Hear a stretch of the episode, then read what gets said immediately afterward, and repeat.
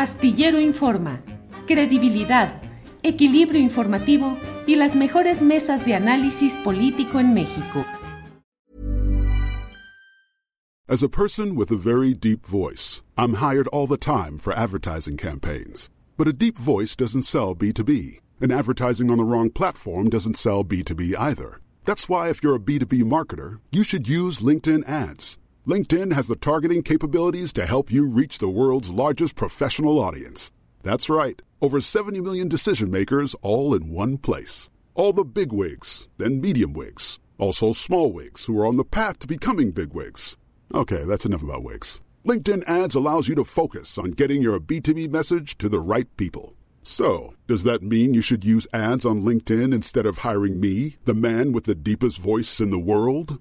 Yes. Yes, it does. Get started today and see why LinkedIn is the place to be to be. We'll even give you a $100 credit on your next campaign. Go to linkedin.com slash results to claim your credit. That's linkedin.com slash results. Terms and conditions apply. Millions of people have lost weight with personalized plans from Noom, like Evan, who can't stand salads and still lost 50 pounds.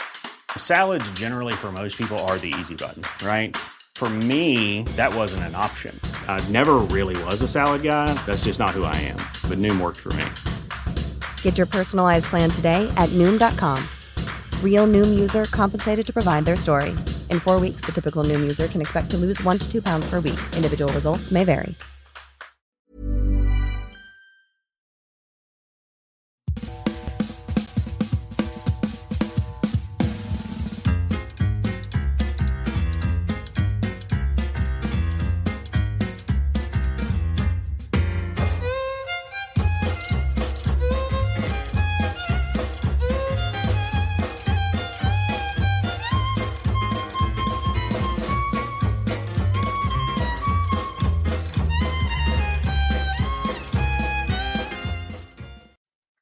Hola, hola, estamos ya aquí en punto de la una de la tarde, la una de la tarde, y ya estamos transmitiendo en Astillero Informa. Gracias por acompañarnos en este miércoles 11 de octubre de 2023. Como siempre, con la información más actualizada, con lo más relevante y con los detalles de lo que va sucediendo en nuestro país.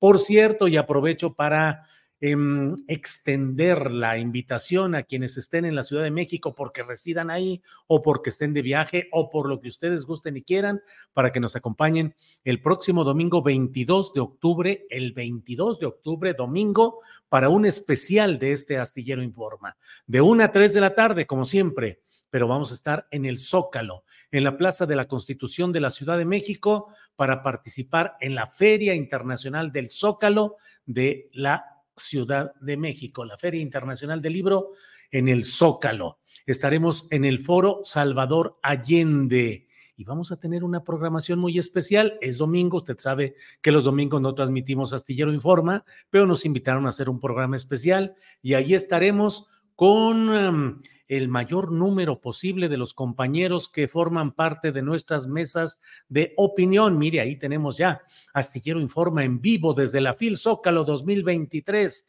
el próximo domingo 22 de octubre a la una de la tarde en el Foro Salvador Allende. Vamos a mm, eh, combinar a algunos de los, a la mayoría de los integrantes de nuestras mesas de opinión, de las cinco que tenemos de lunes a viernes, son 15 participantes, solo tenemos dos horas. Algunos de ellos no podrán estar presentes. Horacio Franco tiene un concierto en Durango. Juan Becerra Acosta va a estar en Oaxaca transmitiendo desde allá. Eh, Lupita Correa Cabrera no podrá estar con nosotros. En fin, varios compañeros que por alguna u otra razón no podrán estar, pero combinaremos y haremos cuatro mesas de análisis ese domingo 22 de octubre. Acompáñenos porque va a estar interesante y tendremos la oportunidad de saludar y de conocer a muchos de quienes nos siguen a través de estas eh, frecuencias eh, de Internet. Mientras tanto, le voy comentando que tenemos ya la información del día, la información más relevante. Está ya lista nuestra compañera Alex Fernanda. Alex, buenas tardes. Hola Julio, ¿cómo estás? Buen miércoles. Buen miércoles, Alex Fernanda. ¿Ya lista para el Zócalo el próximo 22 de octubre? Uy, muy emocionada. Vamos a tener una programación muy buena. Así es, así es, Alex Fernanda. ¿Qué nos tienes para este día, Alex, por favor? Julio, pues mira, hoy en conferencia de prensa matutina, Laura Velázquez, que es la Coordinadora Nacional de Protección Civil, informó sobre el huracán Lidia y las afectaciones que se han tenido. Hasta este momento se tiene el reporte de una persona fallecida en Nayarit, tres personas heridas en Jalisco, la irrupción del servicio eléctrico, el registro de inundaciones, desbordamientos de ríos y caída de árboles. Vamos a escuchar la información que dio. El día de ayer, martes 10 de octubre, el huracán Lidia, categoría 4, tocó tierra en la localidad de Las Peñitas, en el municipio de Tomatlán, Jalisco. Tres horas después se debilita a huracán categoría 2 al este de Puerto Vallarta. Lidia se ha debilitado a una baja presión sobre el sur de Zacatecas, con muy fuertes eh, lluvias en la mesa del norte y en el noreste del país. Asimismo, se van a presentar lluvias puntuales en Nayarit, Jalisco, Colima y Zacatecas y muy fuertes en Coahuila, Durango, San Luis Potosí, Aguascalientes y Guanajuato. Se han reportado dos lesionados en Autlán de Navarro y otro en Cihuatlán, y se han aperturado 45 refugios y se tiene hasta el momento 171 personas refugiadas en estos albergues. Asimismo, se reporta un fallecido por caída de árbol en Bahía de Banderas, Nayarit. También se dio a conocer que ya se tienen acciones de recuperación como recorridos de evaluación de daño, distribución de ayuda humanitaria y recuperación del suministro eléctrico. Enrique Alfaro informó que Jalisco en general salió librado del paso del huracán Lidia. Vamos a escuchar. ¿Qué tal? Muy buenos días. Desde muy temprano nos reunimos a evaluar el impacto que tuvo el huracán Lidia en el estado de Jalisco. La verdad es que eh, al final de la evaluación podemos decir que el trabajo que realizaron más de 3.200 servidores públicos que estuvieron concentrados en las labores de prevención y de atención eh, a la población para evitar riesgos fue extraordinario. Eh, estamos hoy en los trabajos finales, se van a hacer algunos trabajos de limpieza, vamos a tener nuestra maquinaria haciendo eh, lo que nos toca, pero en general podemos decir que se tuvo un resultado muy, muy positivo y que afortunadamente Jalisco salió bien librado del paso del huracán Lidia. Por otro lado, recordemos que la tormenta tropical Max tocó tierra el lunes en el municipio de Petatlán, esto en Guerrero. Protección Civil de este estado ha informado que continúan con los trabajos de reparación en los tramos afectados por la tormenta. La gobernadora Evelyn Salgado dijo a través de sus redes sociales que ya se han entregado paquetes de limpieza, colchonetas y alimentos a 12, 220 familias de la localidad de Tetitlán afectados por la tormenta Max. Vamos a estar pendientes a la información y para la audiencia que se encuentra en lugares afectados por estos desastres naturales, por favor tomen muchas precauciones. Eh, por otra parte, hoy el presidente Andrés Manuel López Obrador negó que se vayan a afectar a los trabajadores del Poder Judicial. Esto tras la desaparición de fideicomisos que probablemente aprobará la Cámara de Diputados a partir de lo aprobado ayer en comisiones mencionó que hay mucho enojo y también hay desinformación al decir que los trabajadores se van a quedar sin prestaciones. Vamos a escuchar. Ahora hay enojo y están desinformando, hablando de que se van a quedar los trabajadores del Poder Judicial sin sus prestaciones. No, si el Poder Legislativo suspende cancela esos fideicomisos, no se afecta en nada a los trabajadores.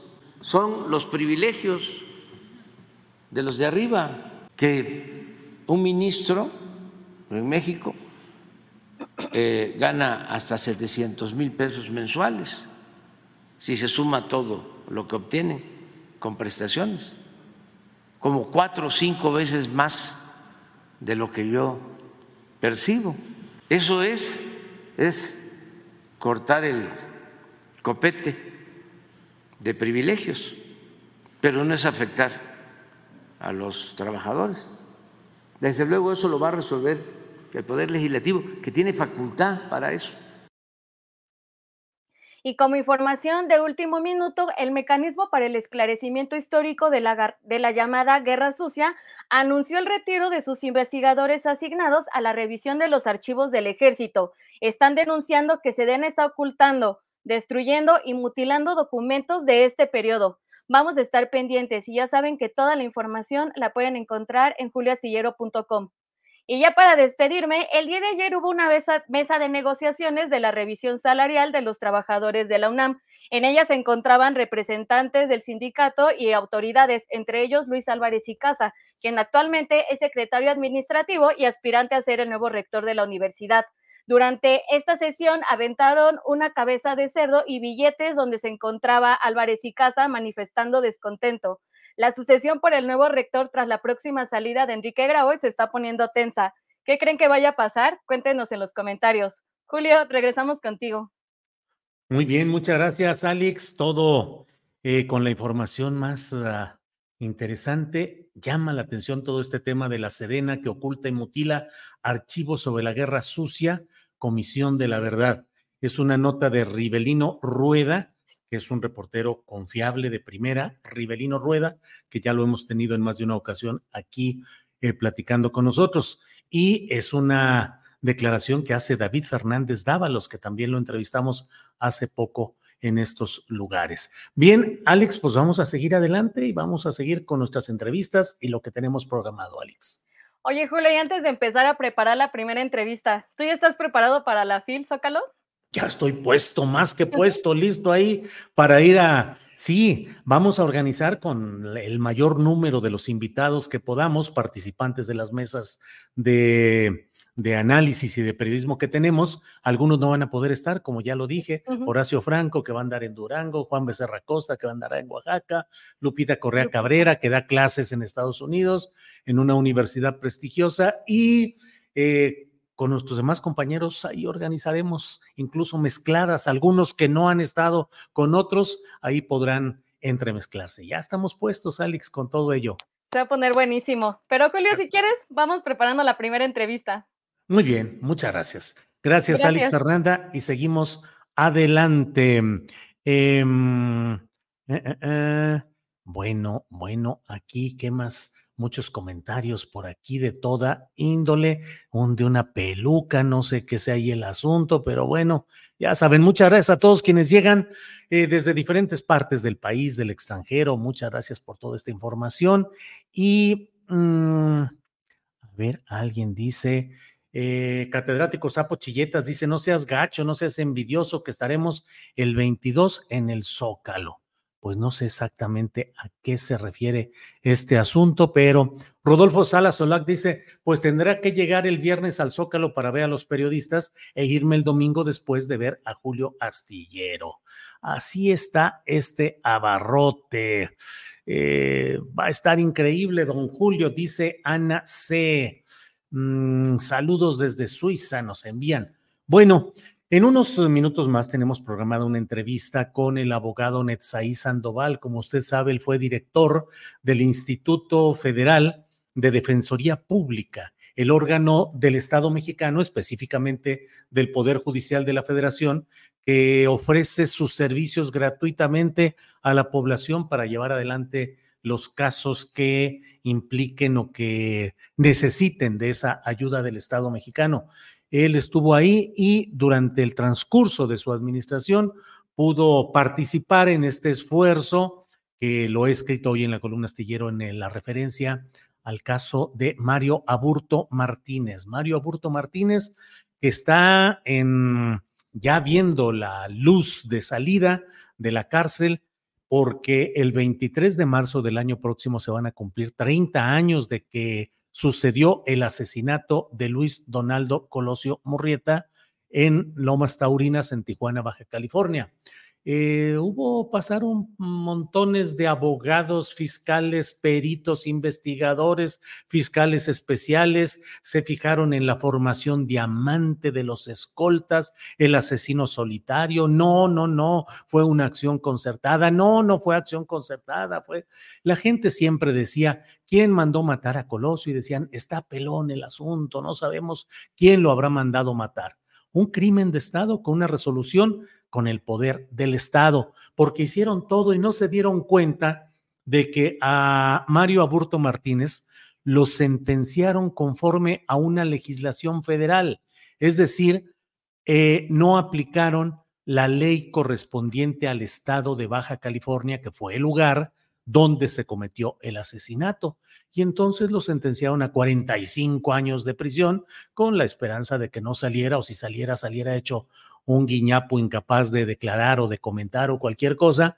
Pero mmm, resulta que la Comisión Nacional de Derechos Humanos encabezada por Rosario Piedra Ibarra y procesos en los que confluyeron eh, Sandoval desde la Defensoría Pública, eh, Jesús González Esmal, eh, que participaba en la CNDH y luego colaboró gratuitamente con la Defensoría Pública. Hay ahí discusiones acerca del papel específico que jugó cada, cada cual.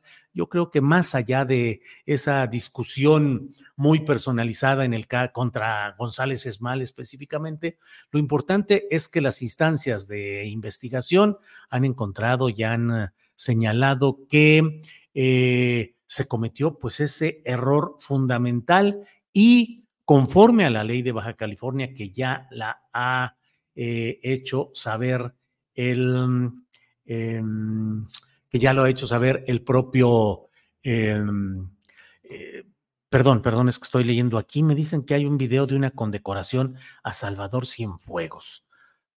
Bueno, a ver, ahorita lo vamos a poner. Déjeme decirle pues finalmente que... Em, pues eh, resulta que un tribunal colegiado ha ordenado que Mario Aburto Martínez deba compurgar solamente lo que corresponde a la legislación de Baja California, que son 30 años que se cumplirían el próximo 23 de marzo, pero es probable que salga antes Mario Aburto debido a que hay una serie de errores, omisiones, irregularidades que podrían obligar a ir más a fondo de qué pasó ahí. Hubo tortura a él, a su familia, eh, escamoteo de pruebas, eh, fabricación de pruebas, tortura, todo. De ello vamos a hablar un poco más adelante. Em, dice, bueno, dice Pervincavi, a Julio yo lo conocí en la fil de minería, todo un rockstar. No pude hablar con él, todos le pedían foto. Pervincavi, es que eran mis familiares. No, no es cierto, ni tengo tantos familiares. ¿Cuándo estará Julio en el Zócalo? Pregunta Andrea Santana. El domingo 22 de octubre vamos a estar. Había hace mucho tiempo la caravana Corona que iba con todas las estrellas del momento. Aquí vamos a hacer una caravana astillero con los principales participantes en nuestras mesas de opinión. Eh, en fin, eh, Xochitl Chávez dice Julio que se aliste Morena para que haga diputado, senador o tal vez gobernador a Mario Aburto. Bueno, antes de avanzar sobre el tema de Mario Aburto, déjeme pedirle a la producción que nos pongan este video eh, relacionado con la condecoración a Salvador Cienfuegos. A ver, adelante, por favor. División, Diplomado de Estado Mayor, Salvador Cienfuegos Cepeda quien se desempeñó como director del Heroico Colegio Militar del 16 de noviembre de 1997 al 1 de diciembre del año 2000 y desempeñó el cargo de secretario de la Defensa Nacional del año 2012 al año 2018.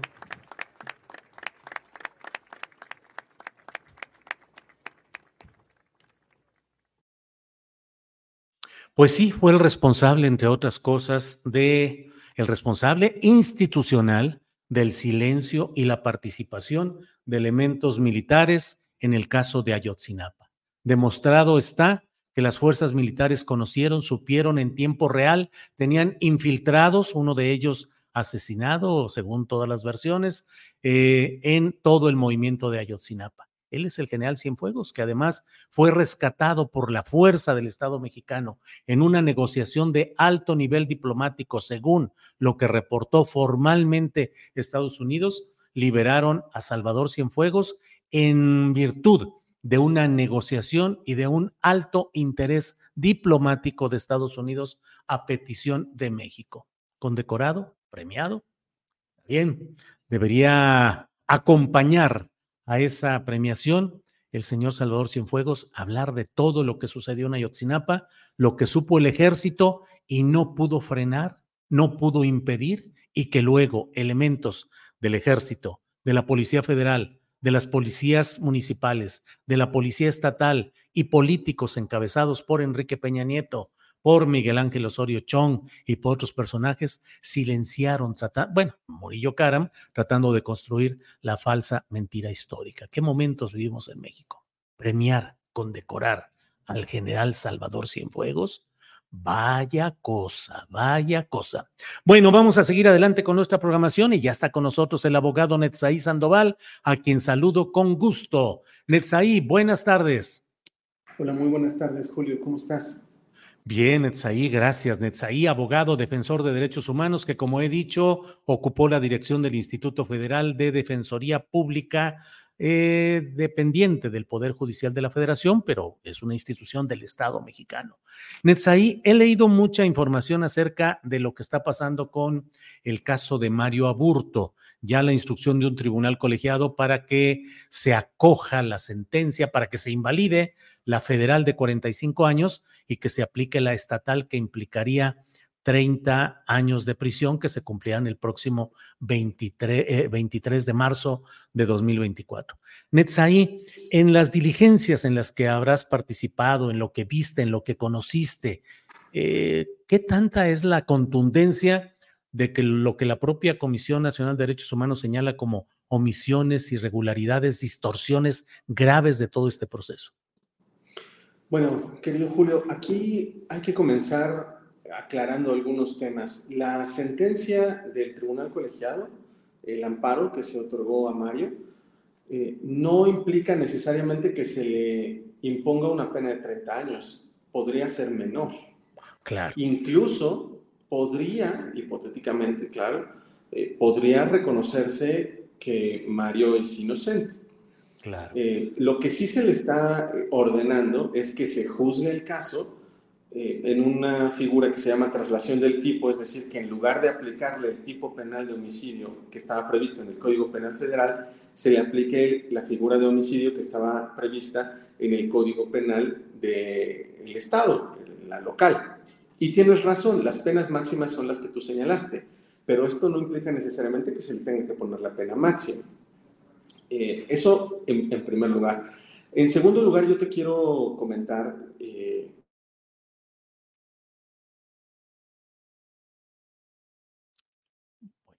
Vamos a ver. Se pasmó tantito, ya, ahí te escuchamos. Adelante, sí. Yo te quería decir que Mario en realidad eh, pues es una persona que desde hace mucho tiempo eh, podía haber obtenido beneficios preliberacionales. Él tenía la posibilidad de solicitar que se diera por compurgada su pena debido a su buen comportamiento en los centros de reinserción social. Eh, sin embargo, él nunca buscó, nunca optó por obtener su libertad por esa vía. A él no le parecía bueno, porque aquí hay una gran problemática. Él, pues primera, ha perdido prácticamente tres décadas de su vida.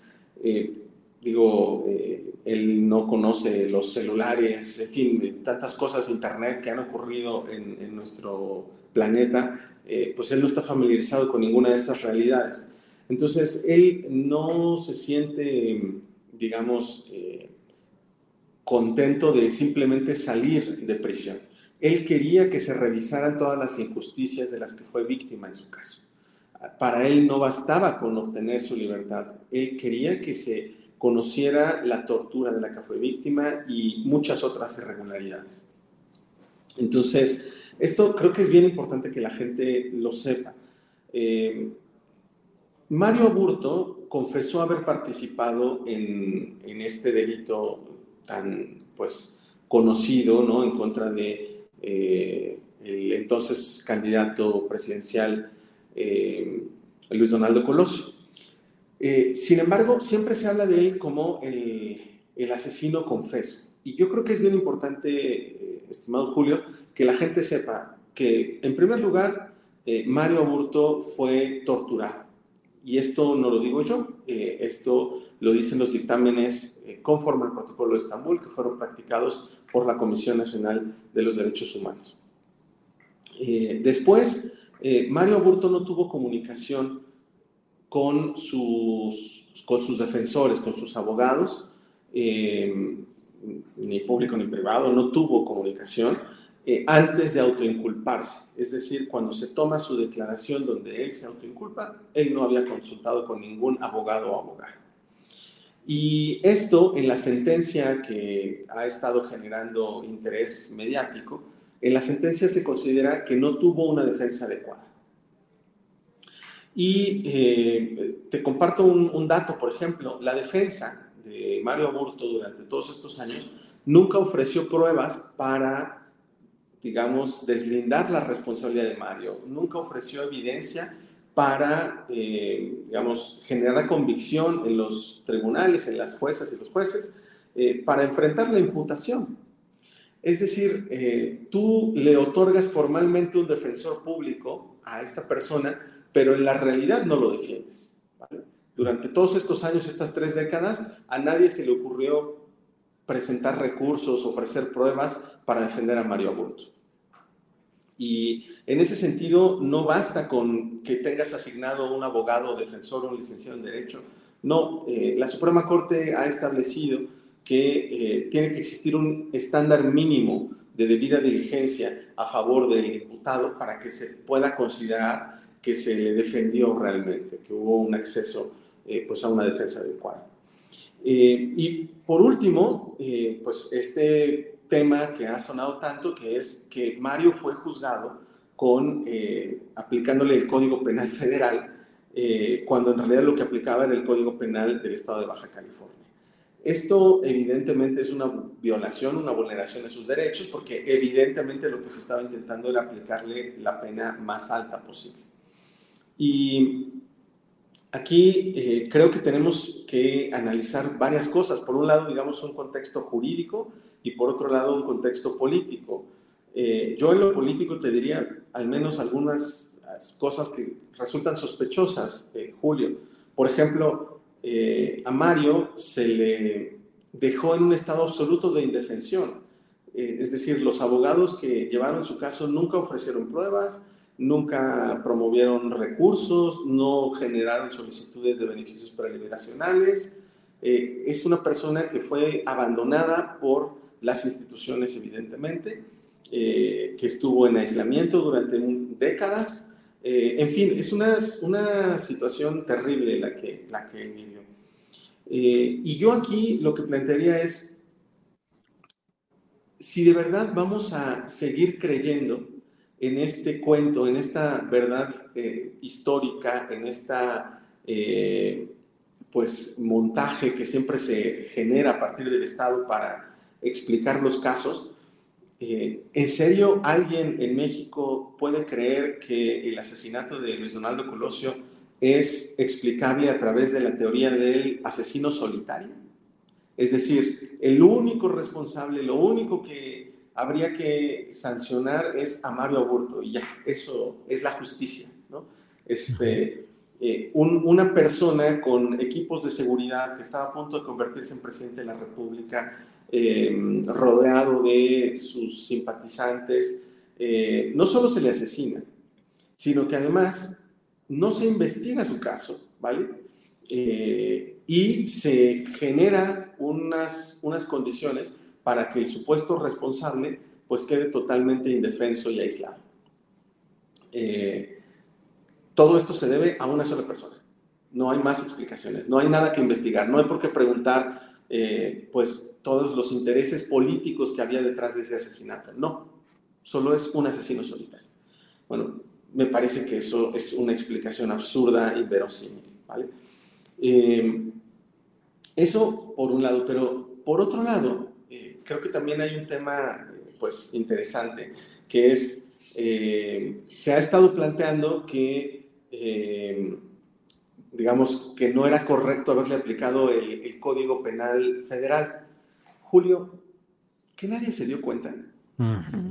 O sea, después de 30 años, nadie se había dado cuenta que le habían aplicado un código penal equivocado. Este, eh, se necesitaba hacer, digamos, un gran experto en derecho para darse cuenta que le estaban aplicando mal la ley. ¿Sabes cuál fue el argumento, Julio, por el que se le aplicó el Código Penal Federal? Eh, se, empezó a involucrar esto primero diciendo, bueno, eh, había un arma y las armas están reguladas por una ley federal que es la de eh, armas de fuego y explosivos. Ok, pero pues se puede juzgar el delito de, relacionado con las armas separado, eso en el ámbito federal, y por otro lado juzgar el homicidio. El homicidio es un delito local. Pero la justificación fue francamente ridícula. Lo que se dijo por parte de los jueces eh, federales de aquella época es que como era un candidato a un puesto federal o a la presidencia ¿no? de la República, eh, y había una ley electoral que decía que los delitos cometidos en campañas federales eran delitos federales, claro, pero delitos electorales, por Dios, ¿vale? No un homicidio. Entonces, el argumento fue, ah, como es candidato a, un puesto federal, entonces el delito es federal. Pues no, evidentemente no. El, homicidio es un delito local, no, no tenía ningún sustento el juzgarlo con esa eh, penalidad mayor. Eh, pero, insisto, Julio, mm, tuvieron que pasar tres décadas para que hubiera una defensa que dijera, oye, esto está mal, este, ¿por qué no promovemos un amparo para hacerle ver a los tribunales que juzgaron equivocadamente a esta persona. Porque a nadie le había importado el caso de eh, Mario Aburto. Claro, porque nadie quiere que se indague en la verdadera explicación de este caso. La verdadera explicación de este caso tiene contenidos evidentemente políticos y eh, hay actores políticos de la mayor relevancia de este país que estaban involucrados en esos hechos y que trataron de encubrir y de explicar ese asesinato con la teoría de un asesino solitario. Entonces, esto, insisto, eh, tiene que preguntarse por qué a nadie se le había, le había interesado promover un recurso para hacer ver que se había aplicado una ley absurdamente, una ley que no, no, resultaba aplicable. Eh, ahora, eh, Netzaí, toda esta serie de irregularidades, distorsiones, omisiones, puede subsistir la responsabilidad penal de quienes resultaran imputados de estos, eh, de estos delitos por ser eh, algo, por ser un delito de lesa humanidad o ya prescribieron? Bueno, en cuanto a la tortura, Julio, la, la tortura es un delito imprescriptible, la tortura es un delito que en ciertos contextos se puede considerar de lesa humanidad y por lo tanto la tortura de la, que, digamos, que se utilizó para fabricar este caso, por supuesto que se puede investigar. Eh, eso no prescribiría. Ahora, si lo que pretendemos es encontrar a los verdaderos culpables del homicidio de Luis Donaldo Colosio, pues evidentemente sí pudiera argumentarse que eh, operaría la prescripción, ¿vale? Eh, pero, digamos, habría que analizar el caso con más detalle porque también existen excepciones a eh, la operación de esta figura de prescripción, a, su actualización, porque pues muchas veces si la persona eh, ha sido, digamos, se ha, se, ha, dado a la fuga, ha tratado de evadir la acción de la justicia, se puede considerar que no opera eh, la prescripción y podrían hacerse algunos argumentos tratando de eh, justificar si debiera investigarse o no, abrirse nuevamente el caso de eh, el homicidio de Luis Fernando Coloso. eso, digamos, sí, tienes razón, es un tema que en principio prescribe, pero también, insisto, habría posibilidades legales para investigar a mayor profundidad. Netzaí, de lo que estamos hablando y agradeciéndote esta oportunidad de platicar y todo el esclarecimiento que nos has ayudado a tener respecto a este tema. Mm, ¿Fue el Estado también aquí? Pues mira, eh, yo te puedo decir que fue el Estado el que torturó a Mario Burto. Fue el Estado el que lo dejó en estado de indefensión para que no se supiera la verdad.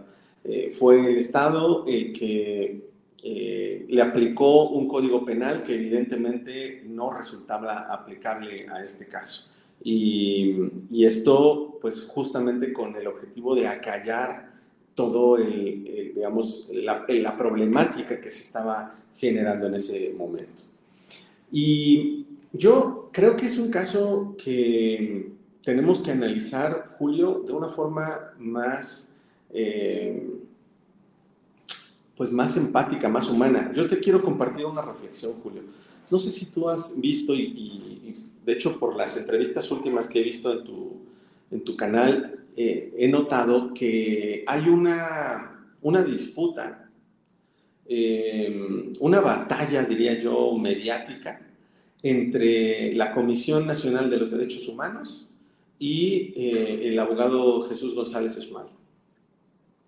Y básicamente la batalla es por saber quién debe llevarse el crédito, el mérito por la sentencia de amparo del caso de Mario Aburto. Y yo de entrada te diría, eh, Julio, que pues recomendaría primero que se leyera esa sentencia. Eh, y segunda, creo que la comisión, en lugar de festejar en este momento, tendría que enfocarse en lograr que se materialice la liberación y la reinserción social de Mario, porque eh, durante muchos años estuvo aislado. Y entonces, eh, es muy importante que se pueda reintegrar con su familia, que no está en México. En fin, hay muchas cosas que tendría que hacer la Comisión de Derechos Humanos antes de andar festejando y antes de iniciar una batalla en los medios de comunicación tratando de llevarse la estrellita de que ellos eh, atendieron o defendieron este caso. Incluso creo, eh, Julio, que existe la opinión, y francamente es una opinión equivocada, en realidad la Comisión de Derechos Humanos no fue la que logró que se revisara este asunto. eso es totalmente falso. Eh, si tú lees la sentencia, Julio, la sentencia dice expresamente que la información que ofreció la Comisión Nacional de Derechos Humanos en torno a la tortura de la que fue víctima Mario no se iba a tomar en cuenta. No se tomó en cuenta porque el argumento es que tenían que analizar el caso tal como lo analizaron los jueces de los años 90. Es decir, no podían utilizar pruebas nuevas. Ese fue el criterio del tribunal colegiado. Yo, por cierto, diría que eso se debe debatir porque eh, el hecho de que exista tortura tendría que haberse valorado para excluir ciertas pruebas que se obtuvieron bajo tortura. Pero bueno, el tribunal colegiado dijo, esto que ofreció la Comisión de Derechos Humanos, a mí no me interesa, yo no lo voy a utilizar. Entonces, eh, que la comisión diga, esto es mi mérito y Jesús González Usman no, y híjole, francamente creo que están actuando de una forma indebida, que valdría la pena que, mm, pues, se comenzara por atender primero la problemática de Mario, que se lograra su liberación y su reinserción social y después ya que debatan sobre quién debe llevarse los méritos eh, en la sentencia del de, Tribunal. De sí. Muy claramente que mm. quien llevó la defensa de ese caso fue la entonces Defensoría Pública Federal. Netzaí, te agradezco mucho la posibilidad de esclarecer y de hablar sobre este tema que seguramente nos va a dar oportunidad de platicar un poco más adelante. Por hoy, muchas gracias y seguimos en contacto, Netzaí. Muchísimas gracias, querido Julio, que estés muy bien. Gracias, Netzaí. Hasta luego. Bueno, vamos de inmediato con nuestra siguiente entrevista que se refiere a otro tema también muy eh, interesante, relevante, como dirían los clásicos, palpitante, porque ahorita está en la discusión y el análisis públicos. Para ello está con nosotros el abogado Hamlet Almaguer, diputado federal de Morena, integrante de comisiones en la Cámara de Diputados. Y bueno, está por aquí. Lo saludo, Hamlet. Buenas tardes. Julio, muy buenas tardes y un saludo para toda la audiencia de Astillero Informa. A. Hamlet ya se aprobó en comisión ayer en trabajo interno eh, el dictamen que va a permitir a la plenaria de la Cámara de Diputados discutir y aprobar o rechazar en su caso la extinción de fideicomisos del Poder Judicial de la Federación. Todo apunta a que la mayoría numérica de Morena y sus aliados sacará adelante este proyecto. Eh, ¿Qué detalles eh, podemos compartir con la audiencia? ¿Qué es lo que le van a quitar sustancialmente al Poder Judicial, a la élite? Hoy dijo el presidente de la República que era recortar el copete de privilegios. ¿Por dónde va todo este tiro, Hamlet? Sí, Julio, aquí tenemos el dictamen, te lo voy a compartir también a través del equipo de eh, producción para que lo tengas. Eh, es un ajuste por dos vías. La primera fase es esta, la de los fideicomisos, que tienen un saldo al segundo trimestre del año en curso de 21.500 millones de pesos en números redondos. Eh, de los cuales, al extinguirse 13 de los 14 fideicomisos, el Poder Judicial mantendría control sobre 6 mil millones de pesos del fideicomiso para el apoyo de administración de la justicia, que está previsto en ley, pero los otros 13 pasarían a extinción. Voy a presentar una reserva porque hay otro fideicomiso que está eh, considerando en otra legislación, que es el Código Nacional de Procedimientos eh, Civiles, que es el Fondo para Administración de Recursos provenientes de sentencias derivadas de acciones colectivas eh, difusas. Para dejarlo claro a la audiencia, pues si un grupo de ciudadanos se reúnen para presentar una demanda civil, eso se llama acción colectiva y hay un fideicomiso establecido en ley para cubrir esa parte. Lo curioso aquí, Julio, te voy a mandar la, tabla en concreto, es que, por ejemplo, el fideicomiso para la, el remozamiento, para el mantenimiento de las casas habitación, no son casas del Poder Judicial, casas habitación de magistrados y de jueces de la cúpula del Poder Judicial, tiene un saldo de 76 millones 572 mil pesos al segundo trimestre del 2023, mientras que el fideicomiso que te mencioné para tutelar las acciones difusas de los ciudadanos eh, de los colectivos de ciudadanos, tiene un balance impresionante de un peso con un centavo. Aquí esto está abajo. No, hombre, tanto. Un peso con un centavo para las acciones difusas y 76 millones de pesos para sus casas. Así están las. ¿Qué son acciones colectivas difusas, Hamlet? Son las demandas que presentan grupos de ciudadanos. Normalmente las peticiones se hacen de manera individual, pero podría existir alguna afectación eh, general hemos escuchado de esta materia en protección al consumidor. Por ejemplo, eh, venta de boletos, sobreventa de boletos, eh, productos que le hicieron daño a la gente. Entonces, esa es una vía administrativa, ¿correcto? Y ahí la Profeco tiene facultades.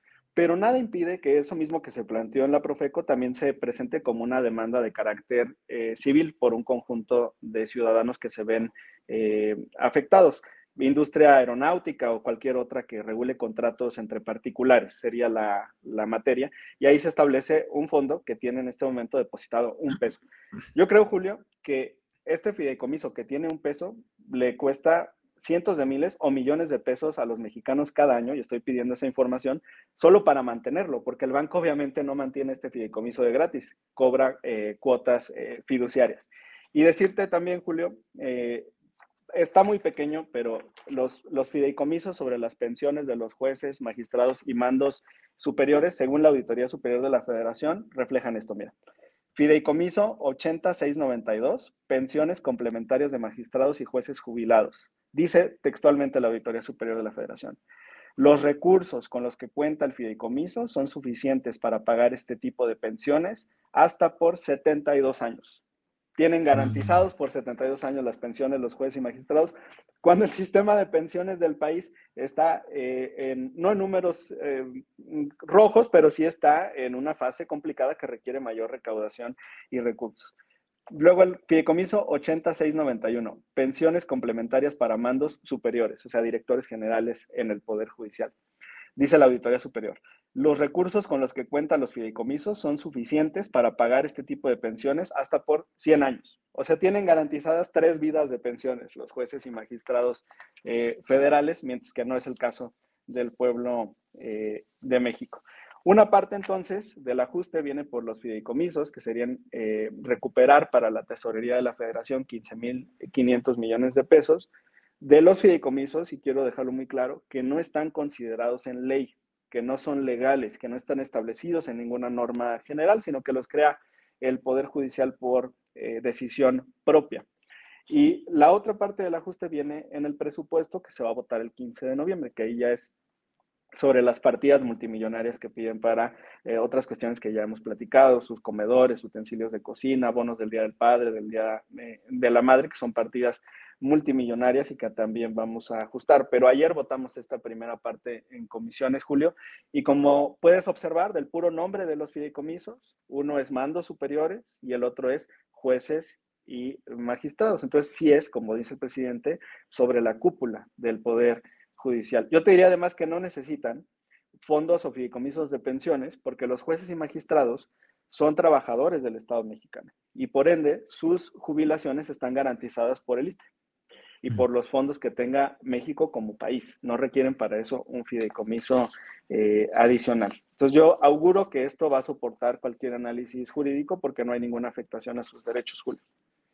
Hamlet, ahí entro al otro tema, los riesgos. Hay quienes dicen sí, pero cuando haya algún tipo de recurrencia, cuando presenten algún recurso, quienes van a resolver son precisamente el propio Poder Judicial y podría echar para abajo esta decisión que está por tomarse, todo lo indica así, en la Cámara de Diputados. Uno y lo otro, dicen, va a haber montones de amparos de trabajadores del Poder Judicial Federal. ¿Qué hacer frente a ello? ¿Qué riesgos hay, Hamlet? No, ¿cómo crees que van a hacer eso, Julio? ¿Cómo crees que van a defender sus privilegios con sentencia? Andamos equivocados, fuera. No, Julio. Mira, con uñas, garras, dientes y con sentencias van a defender sus, privilegios. Eh, pues plan C, Julio, plan C. Mira, ayer en la discusión Perdón, pero quiere decir que el plan B, o sea, este plan A, sí se va a topar con la enorme resistencia en sentencias del Poder Judicial que puede echar abajo lo que hoy estamos hablando. Ok, mira, a, lo que iba en el comentario, eh, porque aborda precisamente el punto que me preguntas. Ayer en la discusión le pedí al presidente de la comisión que guardemos todas las formas en esta eh, discusión. Y eso implica seguir los precedentes de la Suprema Corte sobre la deliberación pública, porque ahora ya defienden en sus sentencias el principio de deliberación democrática, le llaman los ministros de la Corte. ¿Qué significa eso en términos prácticos? Porque así nos anularon el plan B, que entre la aprobación de un dictamen en comisiones y su sometimiento al conocimiento del Pleno de la Cámara, deban de existir 24 horas por lo menos para que la oposición tenga la oportunidad de leer detenidamente este documento que es el eh, dictamen. Hay una etapa intermedia que se llama declaración pública, declaratoria de publicidad del dictamen, ¿ok? Y eso significa en términos prácticos que el dictamen se canta ante el Pleno.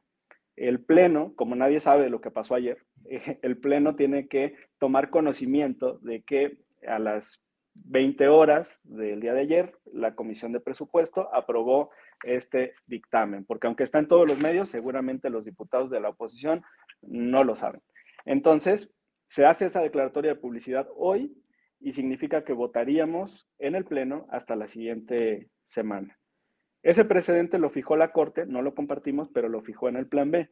Para no caer en ese mismo supuesto de nulidad de la legislación, eh, estamos eh, guardando las, las formas. Vamos a dejarlos que discutan todo lo que quieran discutir, que presenten todas las reservas que quieran presentar y que el debate dure las horas que tenga que durar para que la Corte no lo anule por forma, y que entonces tenga que entrar al fondo del asunto. Pero yo creo que a partir de esa decisión, pues la ciudadanía va a ver cómo eh, trabajan sus jueces, sus magistrados, sus ministros y qué es lo que defienden. En términos prácticos, se van a desnudar frente a la ciudadanía. Y eso, bueno, pues también es importante para que el pueblo de México sepa cómo actúa el Poder Judicial Federal. Eh, Hamlet, em, pues todo se va a enviar entonces al plan C electoral, que todo esto va a quedar un poco como un eh, nutrimento electoral para la próxima campaña de decir, vota para que podamos consolidar esta decisión que los malvados ministros o magistrados echaron para abajo, Hamlet.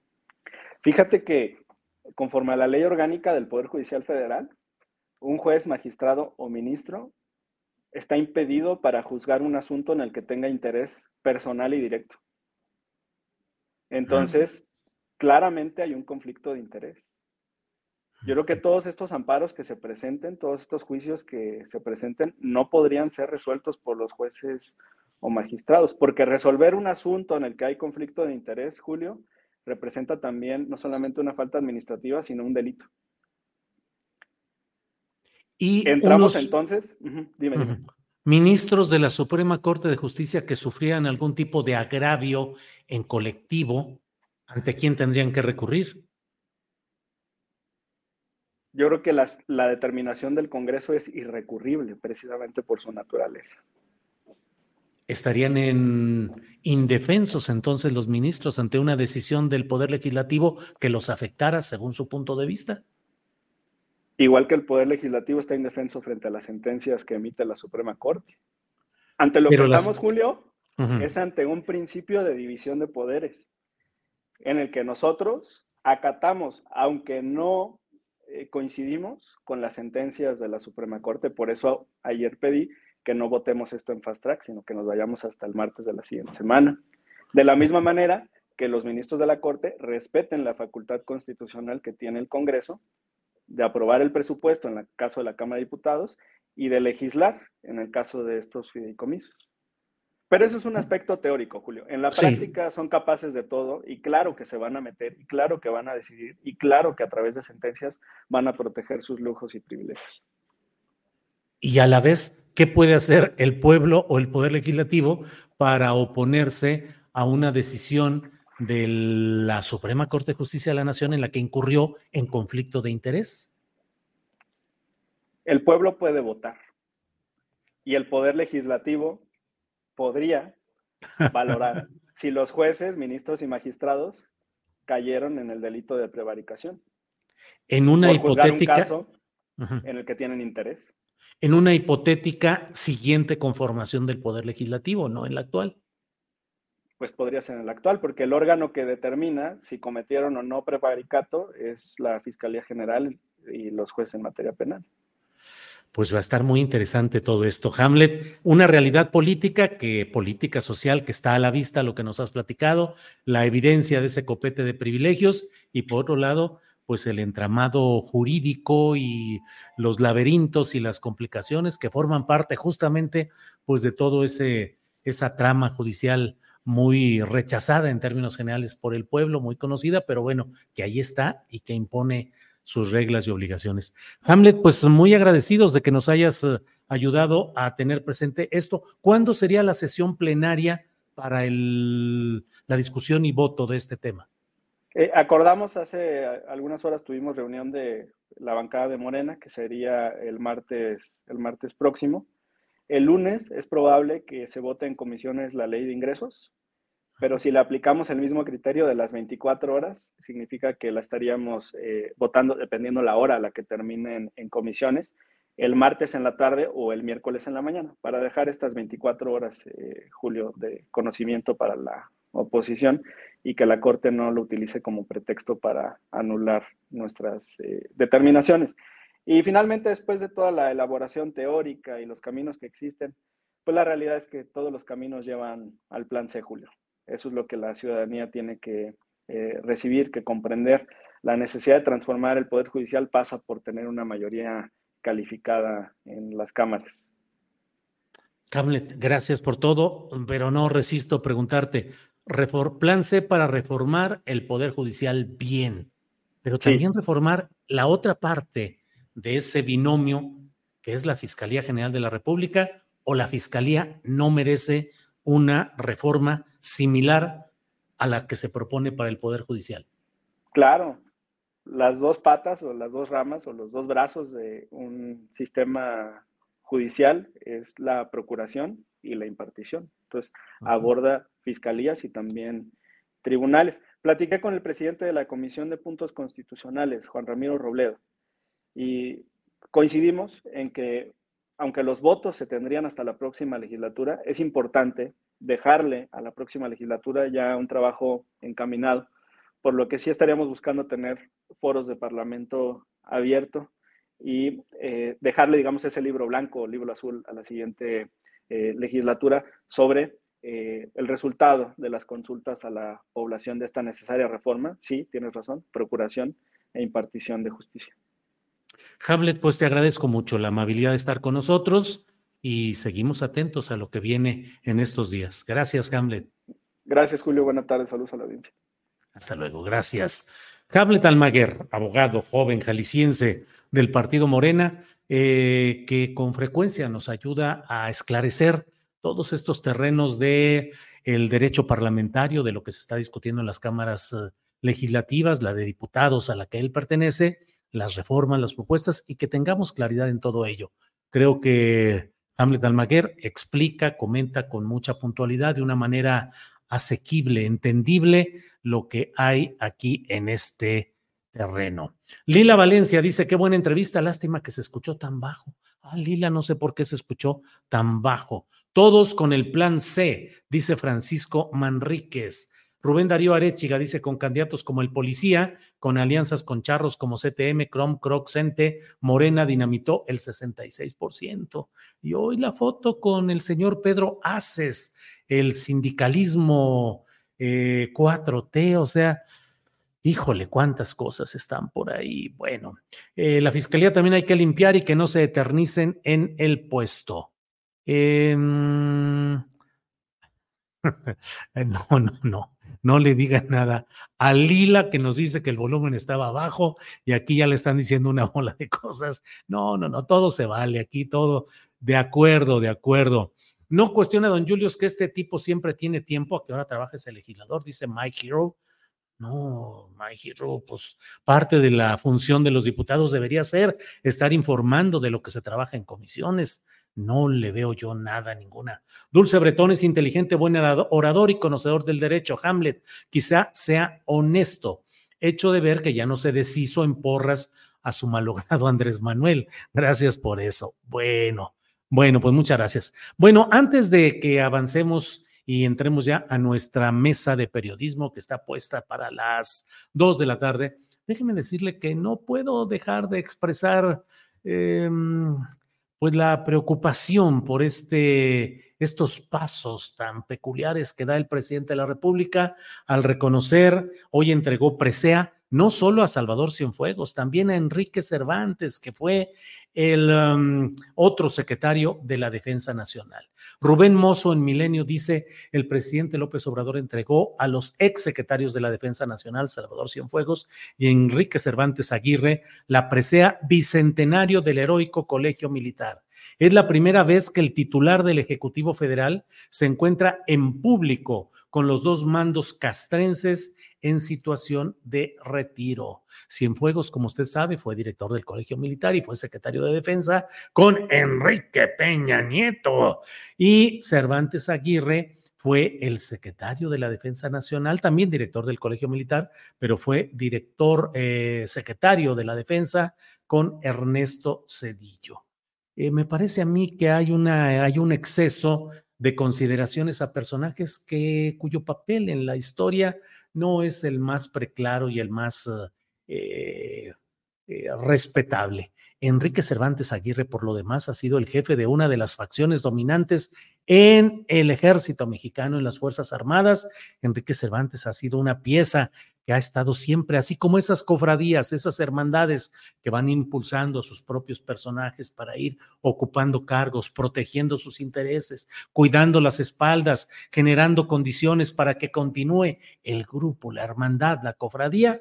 Bueno, pues ahí siempre se ha señalado la participación de Enrique Cervantes Aguirre. Y por otra parte, Salvador Cienfuegos, que simple y sencillamente me resisto a ver que el presidente de México, el presidente de la Regeneración Nacional, el presidente de la Esperanza de Cambio, esté entregándole un premio, una condecoración, una presea a Salvador Cienfuegos, para cuyo nombre histórica e institucionalmente está ligado al caso Ayotzinapa. No solo a él, a varios más, pero en el caso Ayotzinapa es innegable el hecho de que los altos mandos de la Secretaría de Defensa Nacional conocieron lo que iba sucediendo, lo que sucedió y participaron en el proceso de encubrimiento. Y que en Ayotzinapa lo que hubo fue una confabulación de intereses militares, policíacos y políticos que permitieron el crecimiento del mismo asunto que existe hoy en todo el país, que es la preeminencia de los grupos del crimen organizado, la compra y el control de las autoridades de toda índole y el manejo de situaciones de impunidad que no merecen ser premiadas, ni ser eh, elogiadas, ni ser exaltadas. No veo por qué el presidente de México tendría que estar entregando una condecoración de este tipo. Hay quienes, eh, incluso leo por ahí algunos comentarios en los cuales me dicen, es que tú tienes un odio contra el ejército, es que tú detestas. No, no, no, no es eso. Un ejército verdaderamente popular corresponde el darle el reconocimiento y los méritos que merecen. El ejército, las Fuerzas Armadas mexicanas tienen una base social popular, efectivamente. Pero las élites, las élites han estado siempre, históricamente, relacionadas con negocios, con intereses, con protección, con impunidad.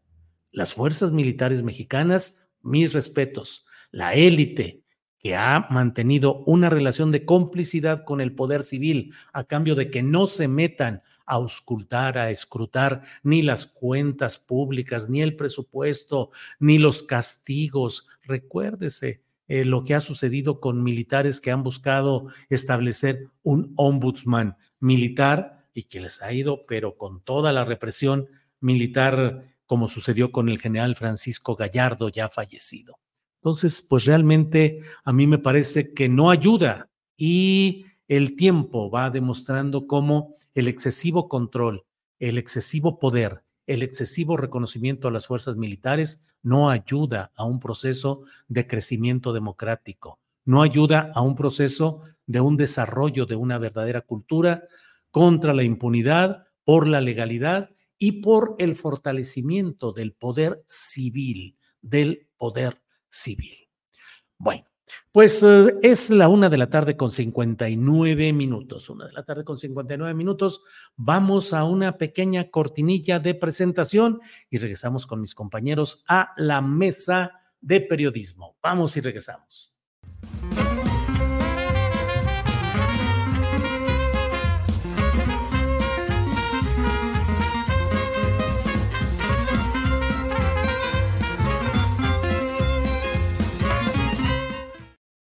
Bien, ya estamos por aquí. Juan Becerra Costa, gusto de saludarte. Buenas tardes, Juan. ¿Qué pasó, Julio? El gusto es mío. Arturo, ¿cómo estás? Un saludo a todos los que nos están acompañando esta tarde. Esta tarde. Muy bien, Arturo Cano, buenas tardes. Muy buenas tardes, Julio. Juan, ¿cómo estás? Saludos a todas las personas que nos, que nos siguen por aquí. Bueno, debe estar por llegar Daniela Barragán, que va a estar participando también hoy en nuestra mesa. En cuanto llegue, la incorporamos de inmediato a la plática. Arturo Cano, ¿cómo vas viendo este tema de Mario Aburto? En dos planos, me parece a mí, el judicial y el político. El judicial, bueno, pues una eh, decisión del tribunal colegiado que reconoce una serie de irregularidades, omisiones que ha cometido pues eh, el aparato institucional y que ahora permitiría, estaría obligada a ir a dejar en libertad a Mario Aburto en una fecha parece muy cercana. Plano judicial y plano político, ¿hasta dónde llegará el alcance de eventuales eh, señalamientos políticos y no sé si judiciales? Pienso concretamente Carlos Salinas, Manlio Fabio Beltrones, los eh, ex eh, fiscales especiales y quienes fueron Mm, presidentes de la Comisión Nacional de Derechos Humanos y nomás no hicieron nada. ¿Qué opinas de este tema, Arturo? Bueno, eh, primero que, quizá a muchos de, quienes nos siguen eh, les diga muy poco el nombre de Mario Aburto, porque pues ya es, un acontecimiento lejano para, eh, para un, país que suele ser presa de la desmemoria histórica, ¿no? Y, y, bueno, pues es un, eco del, del, pasado, quienes, quienes ya eh, tenemos edad para recordar ese acontecimiento, el asesinato de Luis Donaldo Colosio, pues eh, sabemos cómo se cimbró el país en, en, aquella fecha por el asesinato de, del candidato presidencial del PRI en, en, la colonia Lomas Taurinas de Tijuana. Eh, y todo lo que siguió en términos de especulaciones, eh, eh, eh, comisiones fiscales especiales, este, denuncias de, torturas. El, resumen que hizo hace unos momentos Netzaí Sandoval, pues ya deja poco espacio para decir cuáles fueron, digamos, las irregularidades y, y comportamientos ilegales que acompañaron la, investigación del asunto y la sentencia de, Mario Aburto. Eh, escuchando este tema de la, de la CNDH, recordé, yo participé en el equipo de la jornada que dio, eh, que publicó los, los cables de Wikileaks, donde pues, nos dieron luz sobre muchos de los acontecimientos recientes de la historia mexicana. Y por ahí recuerdo uno de los cables que a mí me tocó trabajar, que, que un reporte de la Embajada de Estados Unidos enviada al Departamento de, Estado, eh, uno de los muchos cables donde la representación diplomática estadounidense, expresaba su, eh, digamos, descontento con el comportamiento del ejército mientras elogiaba a la Marina, decía que el, eh, había muchos cables donde hablaba de que el ejército era la institución más refractaria a, a cooperar con ellos. Want flexibility? Take yoga. Want flexibility with your health insurance? Check out United Healthcare Insurance Plans. Underwritten by Golden Rule Insurance Company, they offer flexible, budget friendly medical, dental, and vision coverage that may be right for you. More at uh1.com. Millions of people have lost weight with personalized plans from Noom like Evan, who can't stand salads and still lost 50 pounds. Salads, generally, for most people, are the easy button, right?